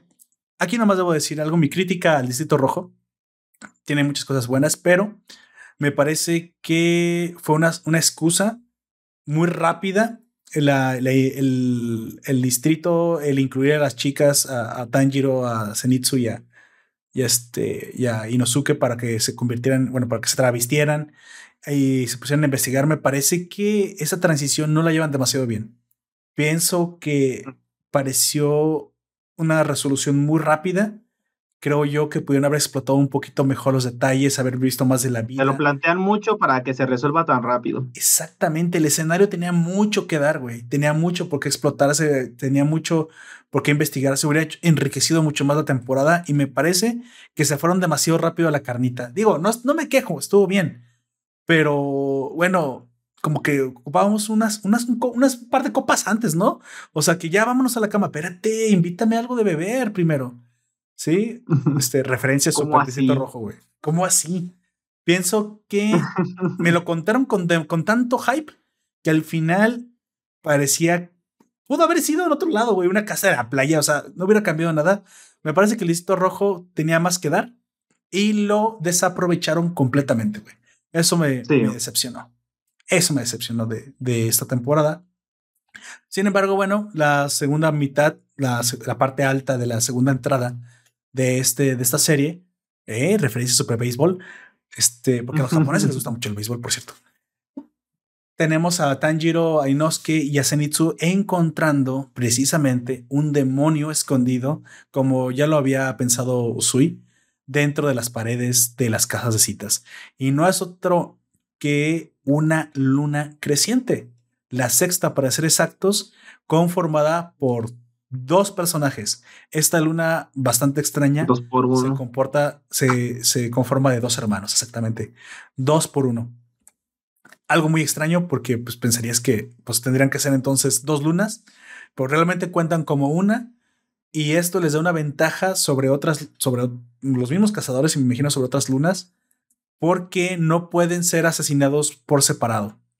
Hermano y hermana tienen que ser asesinados al mismo tiempo, mismo cual eh, te cuentan, te, te confiesan que esto ha sido lo que ha provocado precisamente la muerte de, muchos, de, muchos, pilares, pilares a lo largo del tiempo que murieron siendo desgastados precisamente por esa mecánica que no se puede hacer tan fácilmente. Si un pilar pelea y también nos dan a entender que muchas veces ni siquiera hacía falta que saliera Gyutaro que solamente con Daki bastaba.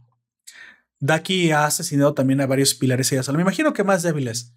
Sin embargo, aquí también hay una, una mecánica que, dices, bueno, por muy fuerte que sea un pilar, pues tienen que ser dos, güey. Y lo más probable es que a esta luna, de haber sabido esto, hubieran enviado a dos pilares a asesinarla.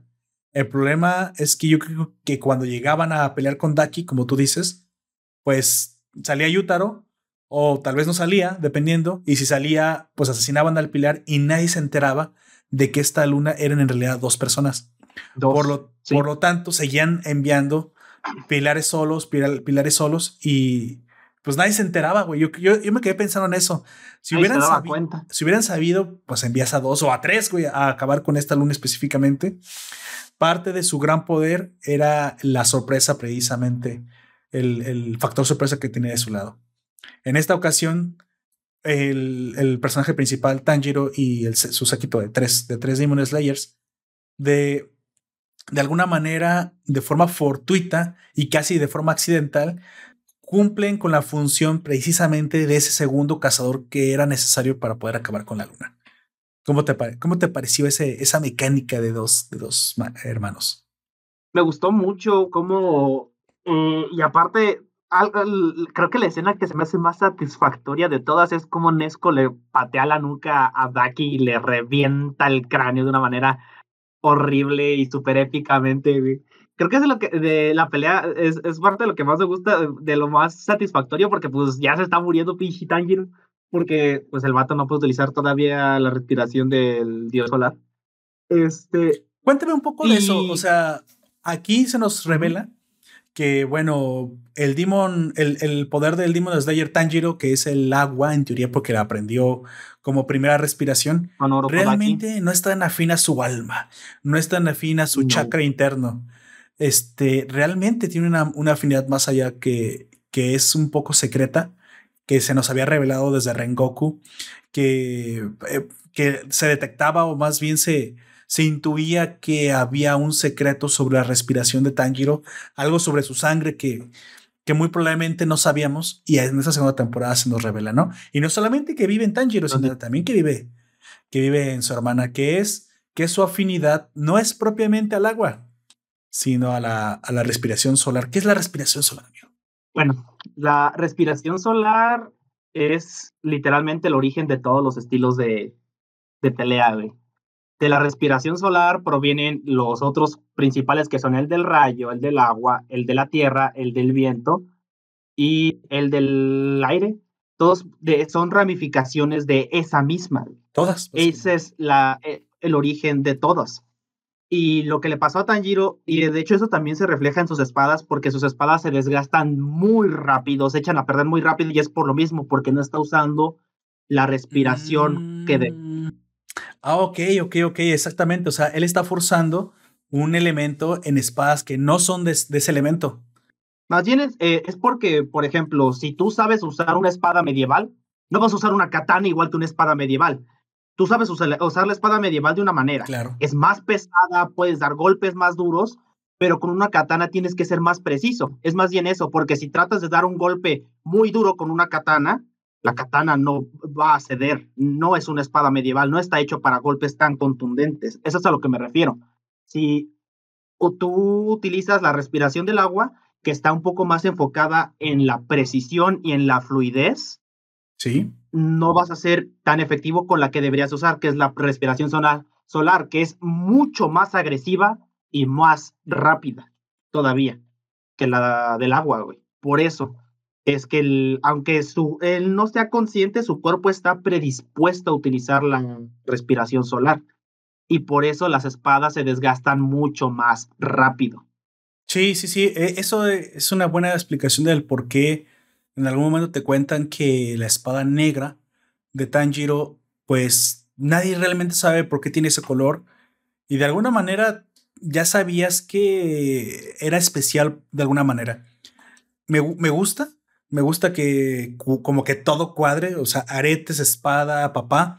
Sabías que algo se estaba gestando detrás. Yo ya me imaginaba por, ya sabes, esta experiencia que tenemos con tantos shonens que dije, bueno, bueno, es que en algún momento vamos a ver el Deus es máquina específicamente de, de Tanjiro. Ya sospechábamos, bueno, si, si no habíamos leído el manga antes, que tenía que ver muy probablemente con, con el asesinato de su familia. O sea, güey, es que, o sea, un demonio asesinó a su familia. Pues sí, dices todo, pues bueno, eso, pasa, ¿no? La vida es una perra, eso sucede. Y pues Tanjiro no estaba ahí.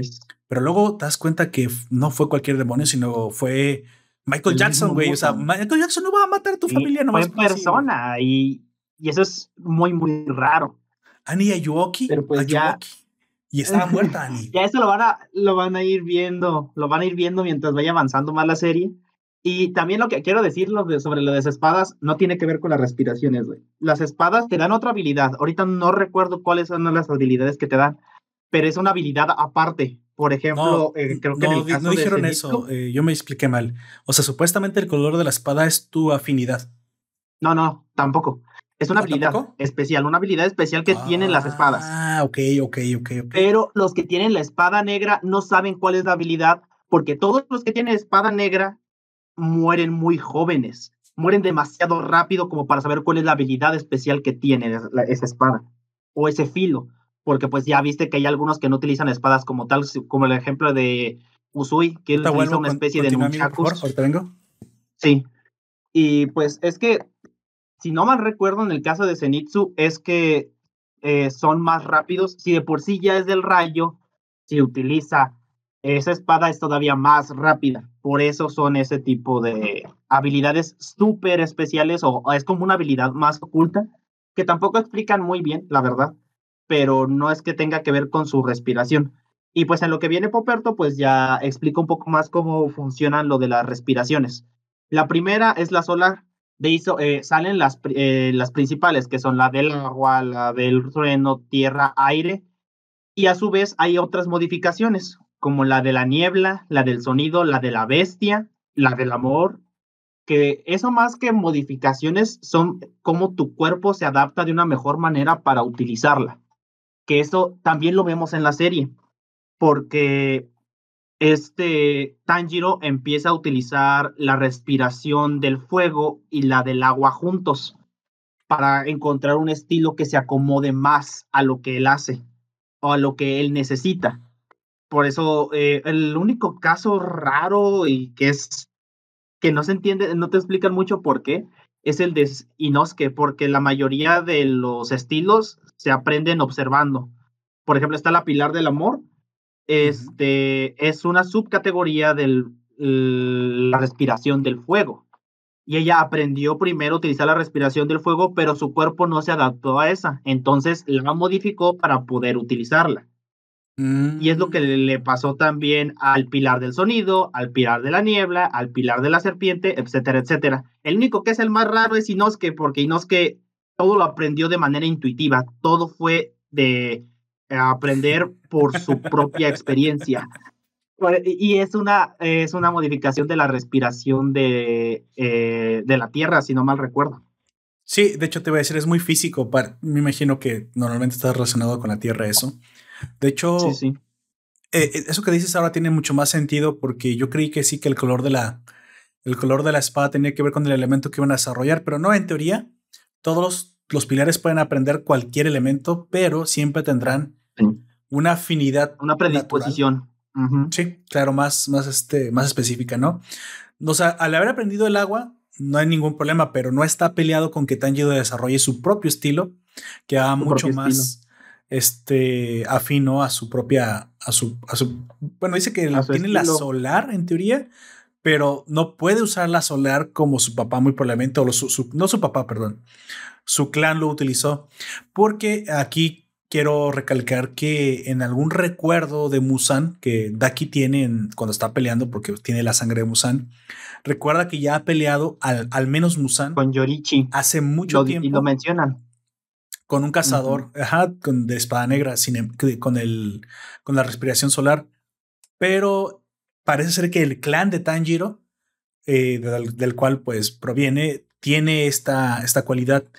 No necesariamente su papá tuvo que haber sido un gran cazador de respiración solar, de hecho no es ni obligatorio, pero sí parece que todo, todo el clan, su sangre tiene esta afinidad y eso explica por qué el, el poder de, de, Nesco convertida en demonio tiene como una relación a las llamas porque pues bueno, tiene una sangre especial que, que terminó desarrollando su propio su propio jutsu. Vamos a decir su jutsu, güey, porque pues eso es lo que parece. Sí, porque técnica. su propia técnica. Sí, sí, su propia técnica que es quemar, pero no cualquier cosa. Quema demonios, sangre demoníaca, demonio demoníaca, o sea, carne demoníaca, hasta contrarresta y solo counterea. Ah, horrible palabra. El veneno. Solo contraataca, pero poder, poder demoníaco. O sea que solo, solo. Sí, y al punto que no le hace daño a los humanos. Ni siquiera la carne humana que se prende exactamente. Lo cual se explica el por el eh, qué tiene sangre de, de, de, este clan especial, lo cual también explicaría el por qué es la única, junto con otras, el, la única, el único par de demonios, que es ella y otra señora que no sabemos por qué ella resistió. Pero Nesco sí sí también pudo resistir la transformación demoníaca completa y no entendíamos por qué. Creíamos que y no solo eso, ni siquiera necesita comer carne, porque Tamayo y el otro tipo, eh, ellos sí necesitan comer carne, pero ellos la piden de un hospital y, se las entregan. Entonces ellos no matan. Pero Nesco no ni, siquiera necesita eso, solamente necesita unas 15 horas de sueño y ya. de sueño reparador. De sueño reparador, literalmente de sueño reparador, así es. Sí, o sea, eso ha estado muy interesante, eso sí me gustó, me parece que de alguna manera te nos recuerda la serie que está manejando la dualidad de hermanos, esto no es esto no es Boku no Hero, esto no es Naruto, de cierta manera esto es más Full Metal Alchemist. Estamos viendo no solamente a Eduardo, también estamos viendo que que Alphonse también, también tiene lo suyito. Y me gusta mucho porque, bueno, de alguna manera, la dualidad se, eh, se, siente fresca, ¿no? Dices, ah, ok, mira, Tanjiro está evolucionando hacia algún lado, junto con los otros dos este, cazadores, que son Inosuke y Zenitsu. Pero también Nesco está evolucionando hacia un lado muy interesante, y ambos están complementando parte de la historia y del lore hacia atrás a través de, esta evolución. Creo que pues eh, hacer esto le da, bueno, tienes un riesgo. Ser demasiado críptico también te puede volver un poco aburrido, de cierta manera, este, que, que la que la gente esté pues esperando que se expliquen ciertas cosas y hayan pasado muchos episodios y a cuenta gotas y te desesperas y dices, bueno, vas a dejar los cabos sueltos, puedes correr este riesgo si no lo haces bien, pero creo que en el ritmo como Attack on Titan, que para mi gusto se aventó, creo que ocultó mucha información demasiado tiempo, creo que fue demasiado crítica, demasiado tiempo, y hasta el final en la cuarta todo te lo sueltan y me gusta más cómo lo está haciendo Demon Slayer, me gusta más que, aunque esa cuenta gotas, pues sí está haciendo más rápido que, que otras series y te lo están liberando justo en la medida que lo necesitas para irte enterando de las cosas importantes. De hecho, eso fue en. Pasó algo parecido con Yoyos, pero por, por razones distintas. En la parte de Diamond is Unbreakable hay muchos misterios. Aparece, eh, eso no es spoiler porque pues X, aparece una bebé que tiene un stand que convierte las cosas invisibles. Nunca encuentran a su mamá ni te dan respuesta de por qué la bebé está ahí, güey. nunca te lo dicen. La bebé hace cosas invisibles y nunca encontraron a la mamá, güey. No, o sea, pero nunca te. Es como que en otras cosas te dicen como de, ah, eh, te muestran escenas de por qué pasan ciertas cosas, pero ahí no nada más es la bebé, son como siete cosas que nunca te resuelven, güey. Y, muy, eh, y la gente se quejó por eso. Eso no me gusta. Y Araki habló y dijo, es que eso fue intencional. La, bebé, la bebé, lo hizo, güey. no, es que el chiste de Morio es que sea una ciudad con muchos misterios y no todos los misterios se resuelven, sí se resuelven muchísimos más, pero ese era parte del concepto de la ciudad que hay ah, muchas cosas que tú no sabes ni la razón de por qué. Y hasta que lo explicó Araki, pues la gente pues ya lo terminó aceptando, pero sí hubo mucho tiempo que la gente estaba hateando muy feo esa parte por esa razón. Y, eh, y creo que ahora incluso va a continuar con algunos misterios, porque hace poquito una novela en la que salió otra vez el protagonista de ahí que se llama Yosuke, con otro, otro antagonista que van a ser equipo. Ah, le están publicando. Apenas lleva, creo, dos capítulos y ya hasta la fecha solamente se han encontrado. Pero es probable que de todas maneras algunos cabos sueltos que él a lo mejor sí sintió que debía haberse cerrado, los expliquen. Bueno. de todas maneras yo creo que va a dejar muchos así, porque es parte del chiste del, del poblado, güey.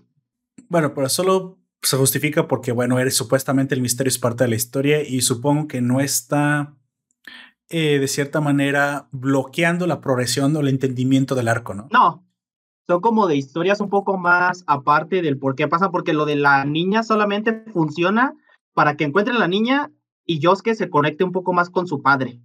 Porque ve que es lo que está dispuesto a hacer por ayudar a una desconocida. Solamente para eso está. Porque lo, importante no es lo de la niña. La gente que se quejaba de eso es porque quería saber el porqué de la niña, pero la niña no era lo importante ahí. Sí, sí, sí, ok. Mientras no, no impidas el entendimiento, la progresión de la historia, me parece que, que bueno, es un, se arriesgó, se arriesgó y, y, este, y le quedó. Bueno, tengo también hablando, hablando de haters, eh, otra, otro análisis sobre Yutaro. Este, el hermano mayor, que muy probablemente es la luna principal realmente. no sé, no sé. más este fuerte. Sí, claro. No sé cómo es que esto llega a suceder. Ahí te, ahí te cuentan un poco que, que, bueno, como eran hermanos, supongo que Mugen hizo ahí magia de demonio y permitió que el, la, el poder de la luna se dividiera entre los dos o su lazo por sí mismo. A lo mejor es parte de su poder demoníaco único especial que ellos tienen el hecho de que se comparte eh, la línea de vida de tal manera de que si uno pierde la cabeza, es como si fuera un solo cuerpo Em, es como se, como se explica esto, si uno pierde la cabeza realmente, solo es la mitad de la cabeza y la otra cabeza es la otra mitad, así que se tienen que perder al mismo tiempo. O sea, eso está roto, está muy roto y me parece que... Demasiado roto. Que si esto fuera así, pues yo lo haría con, todos los, con todas las demás lunas, güey. Me parece que... Pero es que no todas tienen ese lazo, güey. Esa manera de ser... Sí, me, parece que se explica así, güey. Los demonios están así porque están solos, no porque no tenían a nadie más y se convirtieron en demonios. Y de hecho ni siquiera es algo que hizo Musan, güey. Sí, Porque Musan no los convirtió ellos en demonios. Lo hizo este otro Dogma, que ese es el demonio más odiado. Sí, aquí digo, en este momento tú te, te das cuenta que esto es algo especial solamente de ellos y que está demasiado, demasiado roto. Hablando de Yutaro, él te dice que, bueno, que tuvo una infancia horrible. Me parece que esta historia me gusta. Me gusta cómo, cómo muestran un poco la crueldad de esa época, cómo eh, también los, los japos, güey, los japos no eran para nada, y hasta la fecha, ¿eh? Son, eh, tam- y también nosotros, o sea, no, soy, no hay que ser hipócritas, en, en una época donde tienes carencias y pues en el mundo, el mundo es cruel, no te puedes dar a, este, el lujo de ser demasiado incluyente, o sea, el incluyentismo es parte de un mundo moderno con abundancia donde puedes darte ese lujo, pero antes no, güey. Antes o trabajabas o No. servías para algo, si no el mundo te rechazaba, si no eras bonito te rechazaba, Te mataba. te mataba y, y el mundo siempre ha sido así, güey. Y, y- y es cosa de la sociedad Sí. y del, y del caos que, bueno, por eso yo me pongo a pensar, güey, este, el posmodernismo se trata de volver al caos. Eso solamente provoca regresión de la civilización. Si hoy estamos civilizados es porque precisamente impusimos un orden en el caos. Un orden que hay que seguir al pie de la letra porque podemos volver a caer en esas prácticas viejas en las que no, te, no había cabida para precisamente los débiles, por ejemplo. Es que el capitalismo es de lo peor. Una crítica que todo el tiempo se la escuchas en TikTok a los chavos. Yo me pongo a pensar, güey, Utaro, solamente porque era fuerte, pudo ir a, a hacer una vida, güey, pero cabrón, hay gente que no nace con la mejor carita, güey, para ser modelo Con esa no, habilidad. no nace con ciertas habilidades y lo mejor que puedes encontrar es muy probablemente algún empleo menor que, que te dé para comer, pero que exista ya es, un, ya, ya es bueno, güey. O sea, oye, eh, yo no fui a la, al, yo no tengo papá, yo no fui a la escuela, o sí, hay muchas carencias en el mundo moderno, pero gracias a que tenemos un sistema de reglas establecidas que para bien o para mal funcionan, hemos podido salir adelante y ya no vivimos, pues en este Japón feudal bueno, nosotros no vivimos en Japón, ¿verdad? Pero la sociedad ya no vive en esta época feudal donde si eras mujer y eras bonita, pues tenías que vender el cuerpo, cabrón. Sí, no había OnlyFans, güey, donde nada más vendiera las fotos. Por eso también me, me parece tan ridículo que creo que las feminazis son, bueno, mucha gente rajea de o se enoja mucho con es que OnlyFans es prostitución. No, no, no, no. OnlyFans no es prostitución. No es No es prostitución. prostitución. No. Es, es, es puteo, sí. Es este, es pirujeo digital, güey, sí. Pero no es prostitución, güey. No, no, no, no. Pregúntales, güey. Sí, ¿qué preferirían? ¿Vender su cuerpo en la calle donde hay un chingo de riesgos? ¿O en la intimidad de su casa donde lo que se sacan suben y nadie las toca, güey? ¿Y solo se queda ahí? y solo se quedan ahí. Exactamente. Yo creo que al contrario, creo que OnlyFans viene a proteger el, el, el capitalismo de OnlyFans viene a proteger mucho más a estas chicas, pues que quieren vivir de eso, güey. A lo mejor A esa gente, porque pues a esos hombres y mujeres que les gusta es que Ari Gameplays es puras chichis, güey. les- Gracias a Dios. Ari Gameplays puede vivir sus chichis y ni las muestra. Qué bueno, cabrón. Qué bueno que puede hacerlo. Ni, ni- ni siquiera le, le- bueno, más. le- eh, ni siquiera le hacía falta porque pues ya no lo hace. Yo también voy a, me voy aquí a desabrochar. Yo también quiero Sí. vivir de las mías, güey. ¿Se alcanzan a ver? No, no se alcanzan a ver. No, no lo puedo hacer, güey. ¿Sí me explico? O sea. Sí. fíjate nada más la pobre, la, la lectura que sacas de la vida de, güey, sí, sí sentí gacho. O sea, te voy a ser sincero. Esa parte sí me llegó. Dije, ay, güey, eso sí me gustó mucho. Y, y llega y la hermana quemada y yo, what? Yo, Sí, Kimetsu, eso Kimetsu, ahora sí. Muy, muy heavy. Eh, ahora sí te pongo una palomita, Kimetsu. Ahora sí, ahora sí te, te, te atreviste a tratar un tema heavy. Y, y eso que yo, en lo personal, yo tengo una relación horrible con mi hermana y aún así yo sentí feo. Ahora imagínate la gente que tenga una relación muy cercana con sus hermanos, ¿cómo se debe haber sentido así, güey? Al Es ver una, esas una relación horrible primermundista, güey. bueno, tercermundista, pero esto no es tercer mundo ni siquiera, güey. El feudalismo no, No. es tercer mundo, cabrón. Es como Ah. quinto mundo. Ah, se el mundo, güey. Pero la relación que llevo con mi hermana es horrible, güey. Ha habido puntos en el que nos hemos. Ay, a ver, me estoy trabando. ¿Vale? ¿Me escucho mejor? Sí, te escucho, yo te escucho bien. ¿Aló? Ah, bueno, es que ha habido puntos en el que nos hemos peleado al punto en el que ella con sus uñas me arrancaba piel de, las, de los brazos, güey. Eh, con mi hermana es una. Mi, relación es horrible con mi hermana. Como perros y gatos. Por eso digo, yo incluso que tengo. Ajá, como de perros y gatos, eh, yo me sentí mal, me sentí mal por ellos. Sentí que eh, al estar tanto tiempo juntos y la manera en la que lo, la, él la protegía, incluso después de muertos, la, le estaba protegiendo para que ella no se fuera al infierno, güey. Sí, Sí, creo que demuestra el compromiso que tenía Utaro, ¿no? Con, pero aparte es, propio de ese mundo, güey. Naces, la hermana es lo único que tienes, la vida es horrible y te apegas a eso, güey. Es lo que le ha sentido a tu vida, güey. Porque si Utaro no, no y hay hubiera. Que, y hay que cuidarlo. Es como decía Homero, güey, en ese capítulo en el que nace eh, Maggie, hazlo por ella, güey. Sí, Sí, eso sí estuvo muy bonito. Me parece que aparte es natural. Eso es lo que sucede en un mundo donde, pues, la tienes muy pelada para. Solamente puedes tenerte a ti y a tu familia. Si no te puedes dar el lujo de, de hacer cosas que hoy sí hacemos, porque nos vamos a dar el lujo de ser muy estúpidos hoy en, en la época moderna, güey. Bueno, se nos está terminando el tiempo, amigo. Pasemos al final. El episodio que más levantó hype fue este episodio donde Usui ya está peleando contra las lunas y hubo una, un despliegue gráfico, un, un despliegue muscular, podrías decir, de, de presupuesto en cuando se, están cuando se está quemando Distrito Rojo. A mí especialmente no me pareció tan más allá de lo que ya hemos visto. Es decir, la pelea de Rengoku contra Casa fue impresionante. Acá pues mantiene la calidad. Ahora, de gustos a gustos, a mí me, a mí me gusta más la pelea de Rengoku con casa, pero no digo que esto no está bien. Me parece que aquí también vemos el despliegue de ciertas técnicas que se han venido perfeccionando por el estudio WIT. Y que, bueno, es que ya se esperaba de WIT algo así, porque recordemos que las primeras tres temporadas de, de Attack on Titan, pues tienen, tienen lo suyito, ¿no? Pero lo interesante es que este episodio específicamente es producto de una colaboración, me contabas, ¿no? Sí, es una colaboración de como 10 estudios y muchísimos animadores independientes. Fue como algo muy épico que se juntara tanta gente y que aparte les dieran su tiempo en pantalla ya al final del capítulo mientras se va apagando todo el incendio.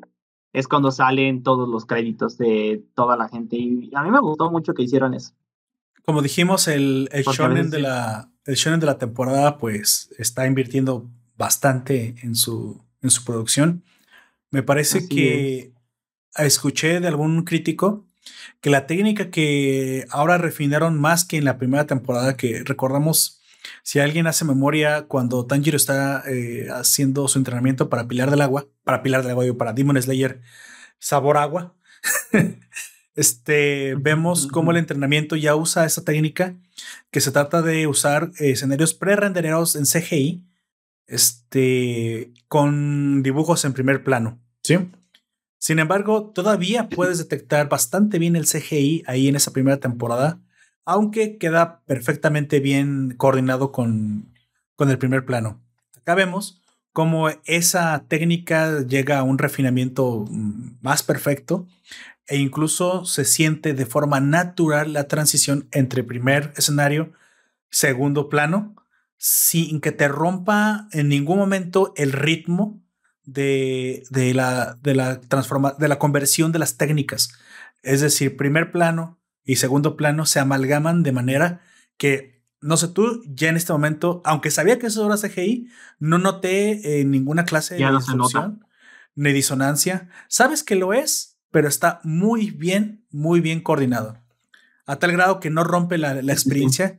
Como en la primera temporada, si puedes, eh, si les pones atención, dices, ah, mira, esto está por computadora, qué chido, está muy bien, pero se nota. Si pones atención, se nota dices, ok, bueno, pero es una técnica. Acá cuesta mucho más trabajo. Ya no, güey. Acá ya es parte de la, de la, de la escenografía, básicamente. Entonces me parece que eso, eso sí es un logro técnico que quisiera yo ver eh, más llevado a otros animes. Estoy viendo Jujutsu Kaisen. Sí. Así que. Eh, Jujutsu. Es, de hecho, sí, y es algo que a lo mejor vino desde. Lo hemos visto muy pocas veces, y las pocas veces que se ha visto ha estado bastante bien hecho, que son escenarios 3D con 2D por encima, como por ejemplo en la de Spider-Man, eh, en Kimetsu no Yaiba, como ya dijiste. Y en Klaus que hicieron lo contrario, que eran escenarios 2D que finge ser 3D, pero al fin y al cabo es una técnica parecida que se basa pues en lo mismo. Y a mí, si te soy honesto, a mí sí me gustaría verlo en general más, güey. Eh, no solamente en el anime. Eh, y, y, a lo que estoy viendo, sí, la gente tiene muy buena respuesta de ello. Y por, al parecer hay muchos proyectos que están usando. Le queda muy bien a los shonen, güey, la acción. Creo, me, parece que esta es la forma de hacer el shonen. Tal vez sería un poco y también es una manera exagerado de en otra un poco más. Sí, eh, y también es una manera de hacerlo un poco más sencillo, porque al tener rendereado, pues es un poco más fácil hacerlo este, por encima los, los de esos, cuando solamente son efectos, ya no nos vayamos al otro extremo, pues con Spider-Man que sí todo fue pre-rendereado y todavía otra vez dibujado por encima. Sí, bueno, una técnica muy diferente, ¿no? Pero, sí, es el mismo concepto, pero que a otro nivel. Bueno. Y como tú dices, en los shonens queda muy bien porque, porque en un slice fly o algo así no queda, no, no termina de cuadrar en algo de otro tipo. Tal vez en algo de terror, sí, pero pues hay muy pocos animes de terror que de verdad también, ¿verdad? Sí, ya, ya hablamos de que el terror japonés realmente es gore. Que curiosamente el gore japonés, bueno, hay una clase de rechazo, yo no sabía esto, de los ofendiditos de Twitter contra el anime en general, pero aún más contra los gores. Sí. Eh, yo les auguro, ofenditos de ah. internet, ofenditos de Twitter, no van a ganar la batalla. Si alguien es celoso de su arte, somos los otakus. Así que no, y los gamers no la van a ganar. Sí, dejen de criticar las piernotas de Nesco porque no nos pareció poco y queremos ver más. Así que no la van a ganar. Sí. Se nota que no han visto otras cosas más exageradas.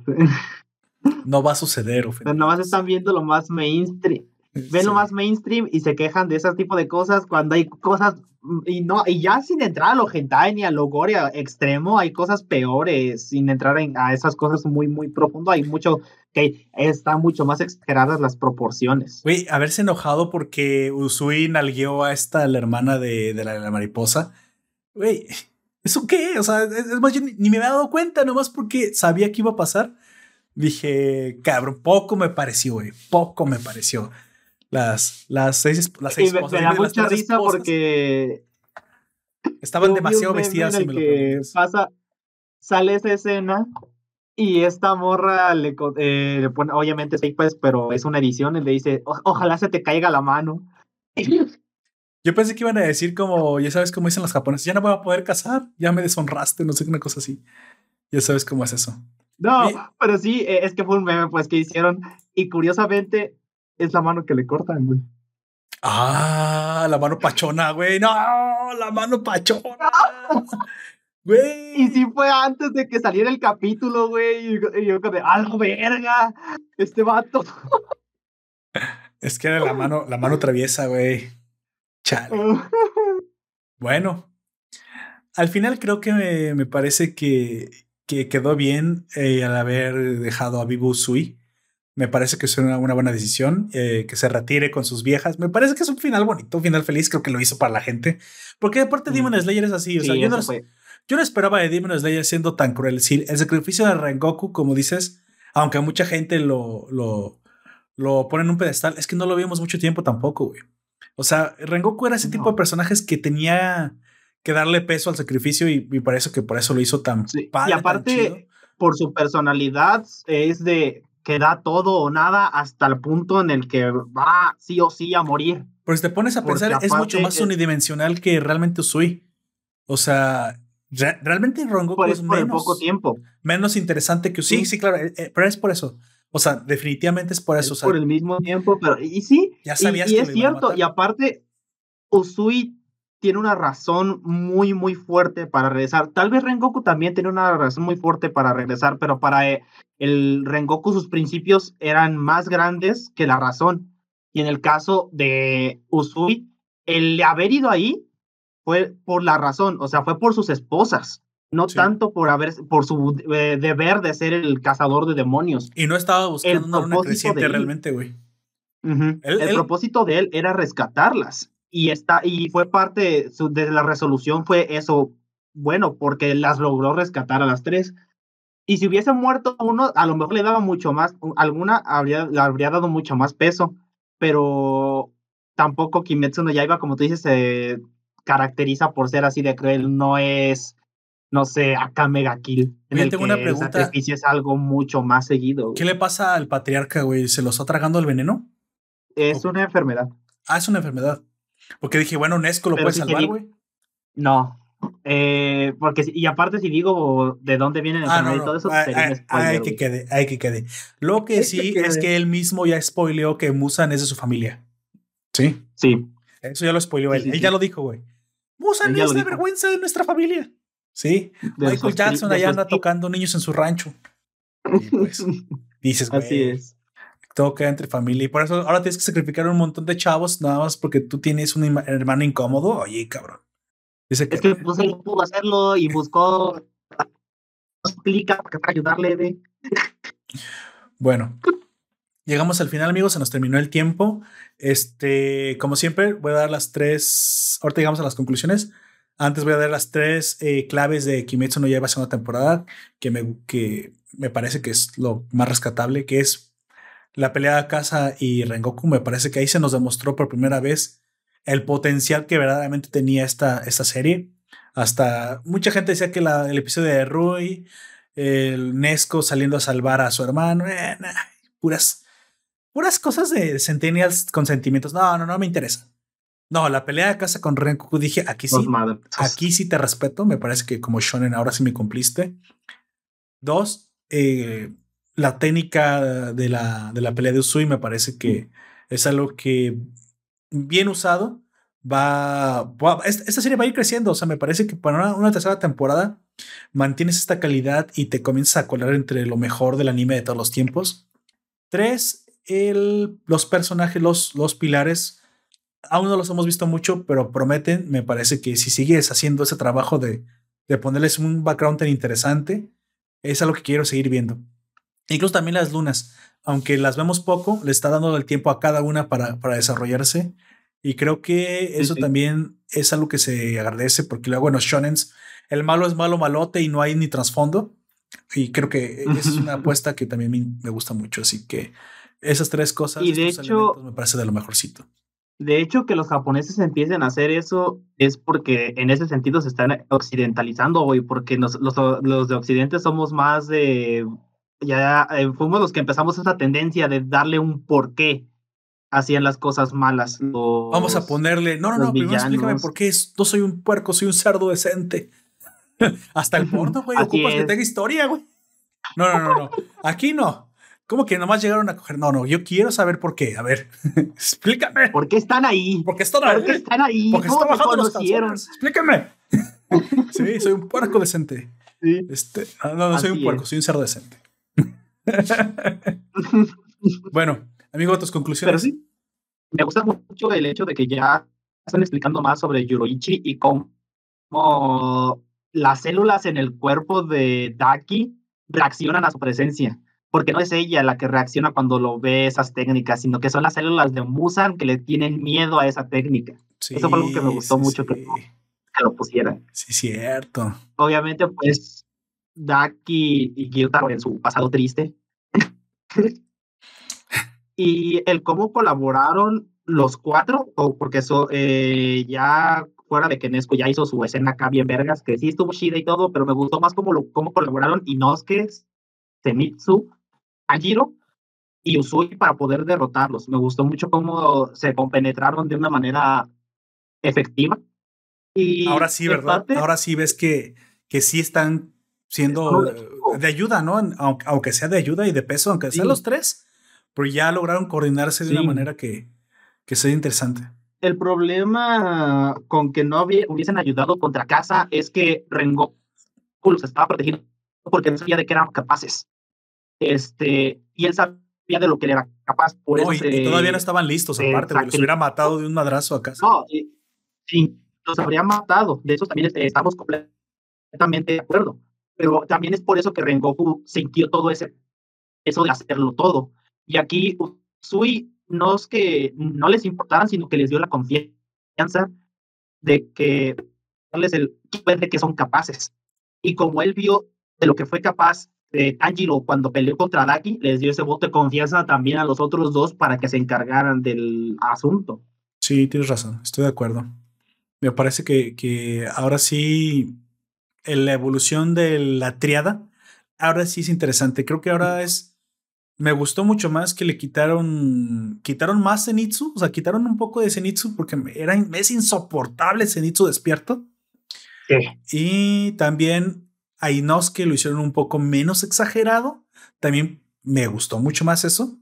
Muy intenso el vato, pero creo que ahora sí le quedó bien. Y yo creo que el, la evolución de Zenitsu ahí es porque nunca había socializado. Nunca había estado con gente y ya está aprendiendo también a estar con la gente. No, Inosuke. Zenitsu no hay. Inosuke. De Inosuke, perdón. De Inosuke, Inosuke pues, y ya de Zenitsu, pues ya no hay razón de, de cómo justificarlo. Siempre es así de chile. Sí. Bueno. Estoy completamente de acuerdo. Bueno, yo nada más tengo que decir que me parece que ahora sí, en esta segunda temporada, eh, Demon Slayer, Kimetsu no Yaiba, me gana el respeto como un buen anime. En la primera temporada me parecía este, una, una temporada de, de niños ratas llorones. Me parecía que no era para tanto. Pero esta segunda temporada, o sea, yo, fíjate lo que te estoy diciendo, ¿eh? porque esto, ay, pero Poperto era, era de lo mejor. Nah, simplemente era porque tenías un, un Tanjiro chillón de nada, ¿no? Yo, este, tipo de cosas a mí no me. Ya he visto mucho anime, güey. Esto a mí no me, me puede. Pero ahora sí, ahora sí, segunda temporada. Ok, ok, ok. Ya lo hiciste. Ya demostraste que sí tienes potencial. Me parece que ahora sí se volvió más interesante tu trama. Que valga hasta decir, no es tan compleja tampoco, pero es un shonen. Pero está interesante. Ahora sí tienes lo, lo suficiente como para ir contando tu hilo y la transformación de tus, de tus eh, héroes en la primera temporada. Y a tu ritmo también. Era demasiado Deus Máquina, demasiado rápido. De hecho, en el episodio, en el podcast pasado que hablamos de la primera temporada de Demon Slayer y de la película, te había dicho que me había parecido un poco barata la forma en la que fue evolucionando Tanjiro. Ahora no, creo que ahora sí me, me dan una razón de peso para creer que tiene el potencial para llegar a ser un pilar y no solamente un pilar, como ya se nos augura, eh, un pilar como ningún otro jamás antes ha existido, o tal vez solo se ha visto muy, una vez en el mundo. Así que, pues bueno, eh, me, ahora sí me quedo hypeado. No sabemos para cuándo será la tercera temporada, pero seguramente el siguiente año veremos algunos avances. Así que los que... Porque ya salió eh, un mini trailer en Crunchyroll. Yo lo vi, de fue ayer a la noche. Salió ¿Ya confirmaron fecha? Mm, no fecha, pero que ya está en producción. Ah, está en producción y probablemente si sea hasta el año que viene, eh, que el siguiente arco es el de la isla, eh, el aldea de los herreros. Sí, finales de 2022 no creo, o sea, sinceramente. No sé cuándo escuchen esto, pero yo no creo que salga a finales de 2022, pero si me equivoco, sería un, ah. será, me gustaría mucho equivocarme. espero que salga en la de otoño-invierno 2022, pero yo sé que está muy difícil. A no ser, pues, a no hasta principios. Yo creo que hasta principios de. Que, que se demoren el año, no importa, pero que tenga buena calidad. Eso es lo que. Sí. que, no nos, que, que no, que no baje la calidad, porque ya tiene muy buena calidad. Ah, dice. Es lo que Dice Life NMBO, antes de irnos, hay ocho muy buenas razones para ver esta serie. Seis las tiene Usui y dos las tiene Nesco. Y el mismo les dice, no quiero perder a seis y la otra, pero somos tres. Oye, el tatuaje que le crece como de hojitas a Nesco, eh, ¿qué pedo? ¿Por qué o qué? ¿Por qué? O sea, ¿por chulada o qué? Daki también tiene esa marca. Oh. No, son marcas que tienen los demonios. No todos los demonios las tienen, pero solamente los poderosos tienen ese tipo de marca. Mm, mm, mm, porque incluso Gyutaro tiene esas marcas en la cara. Yo quisiera que nos mostraran eso porque es información muy interesante. Quiero ver todo el tatuaje. Sí, ese, pues, recorrido, todo es, es para una tarea, güey. Sí. el vato.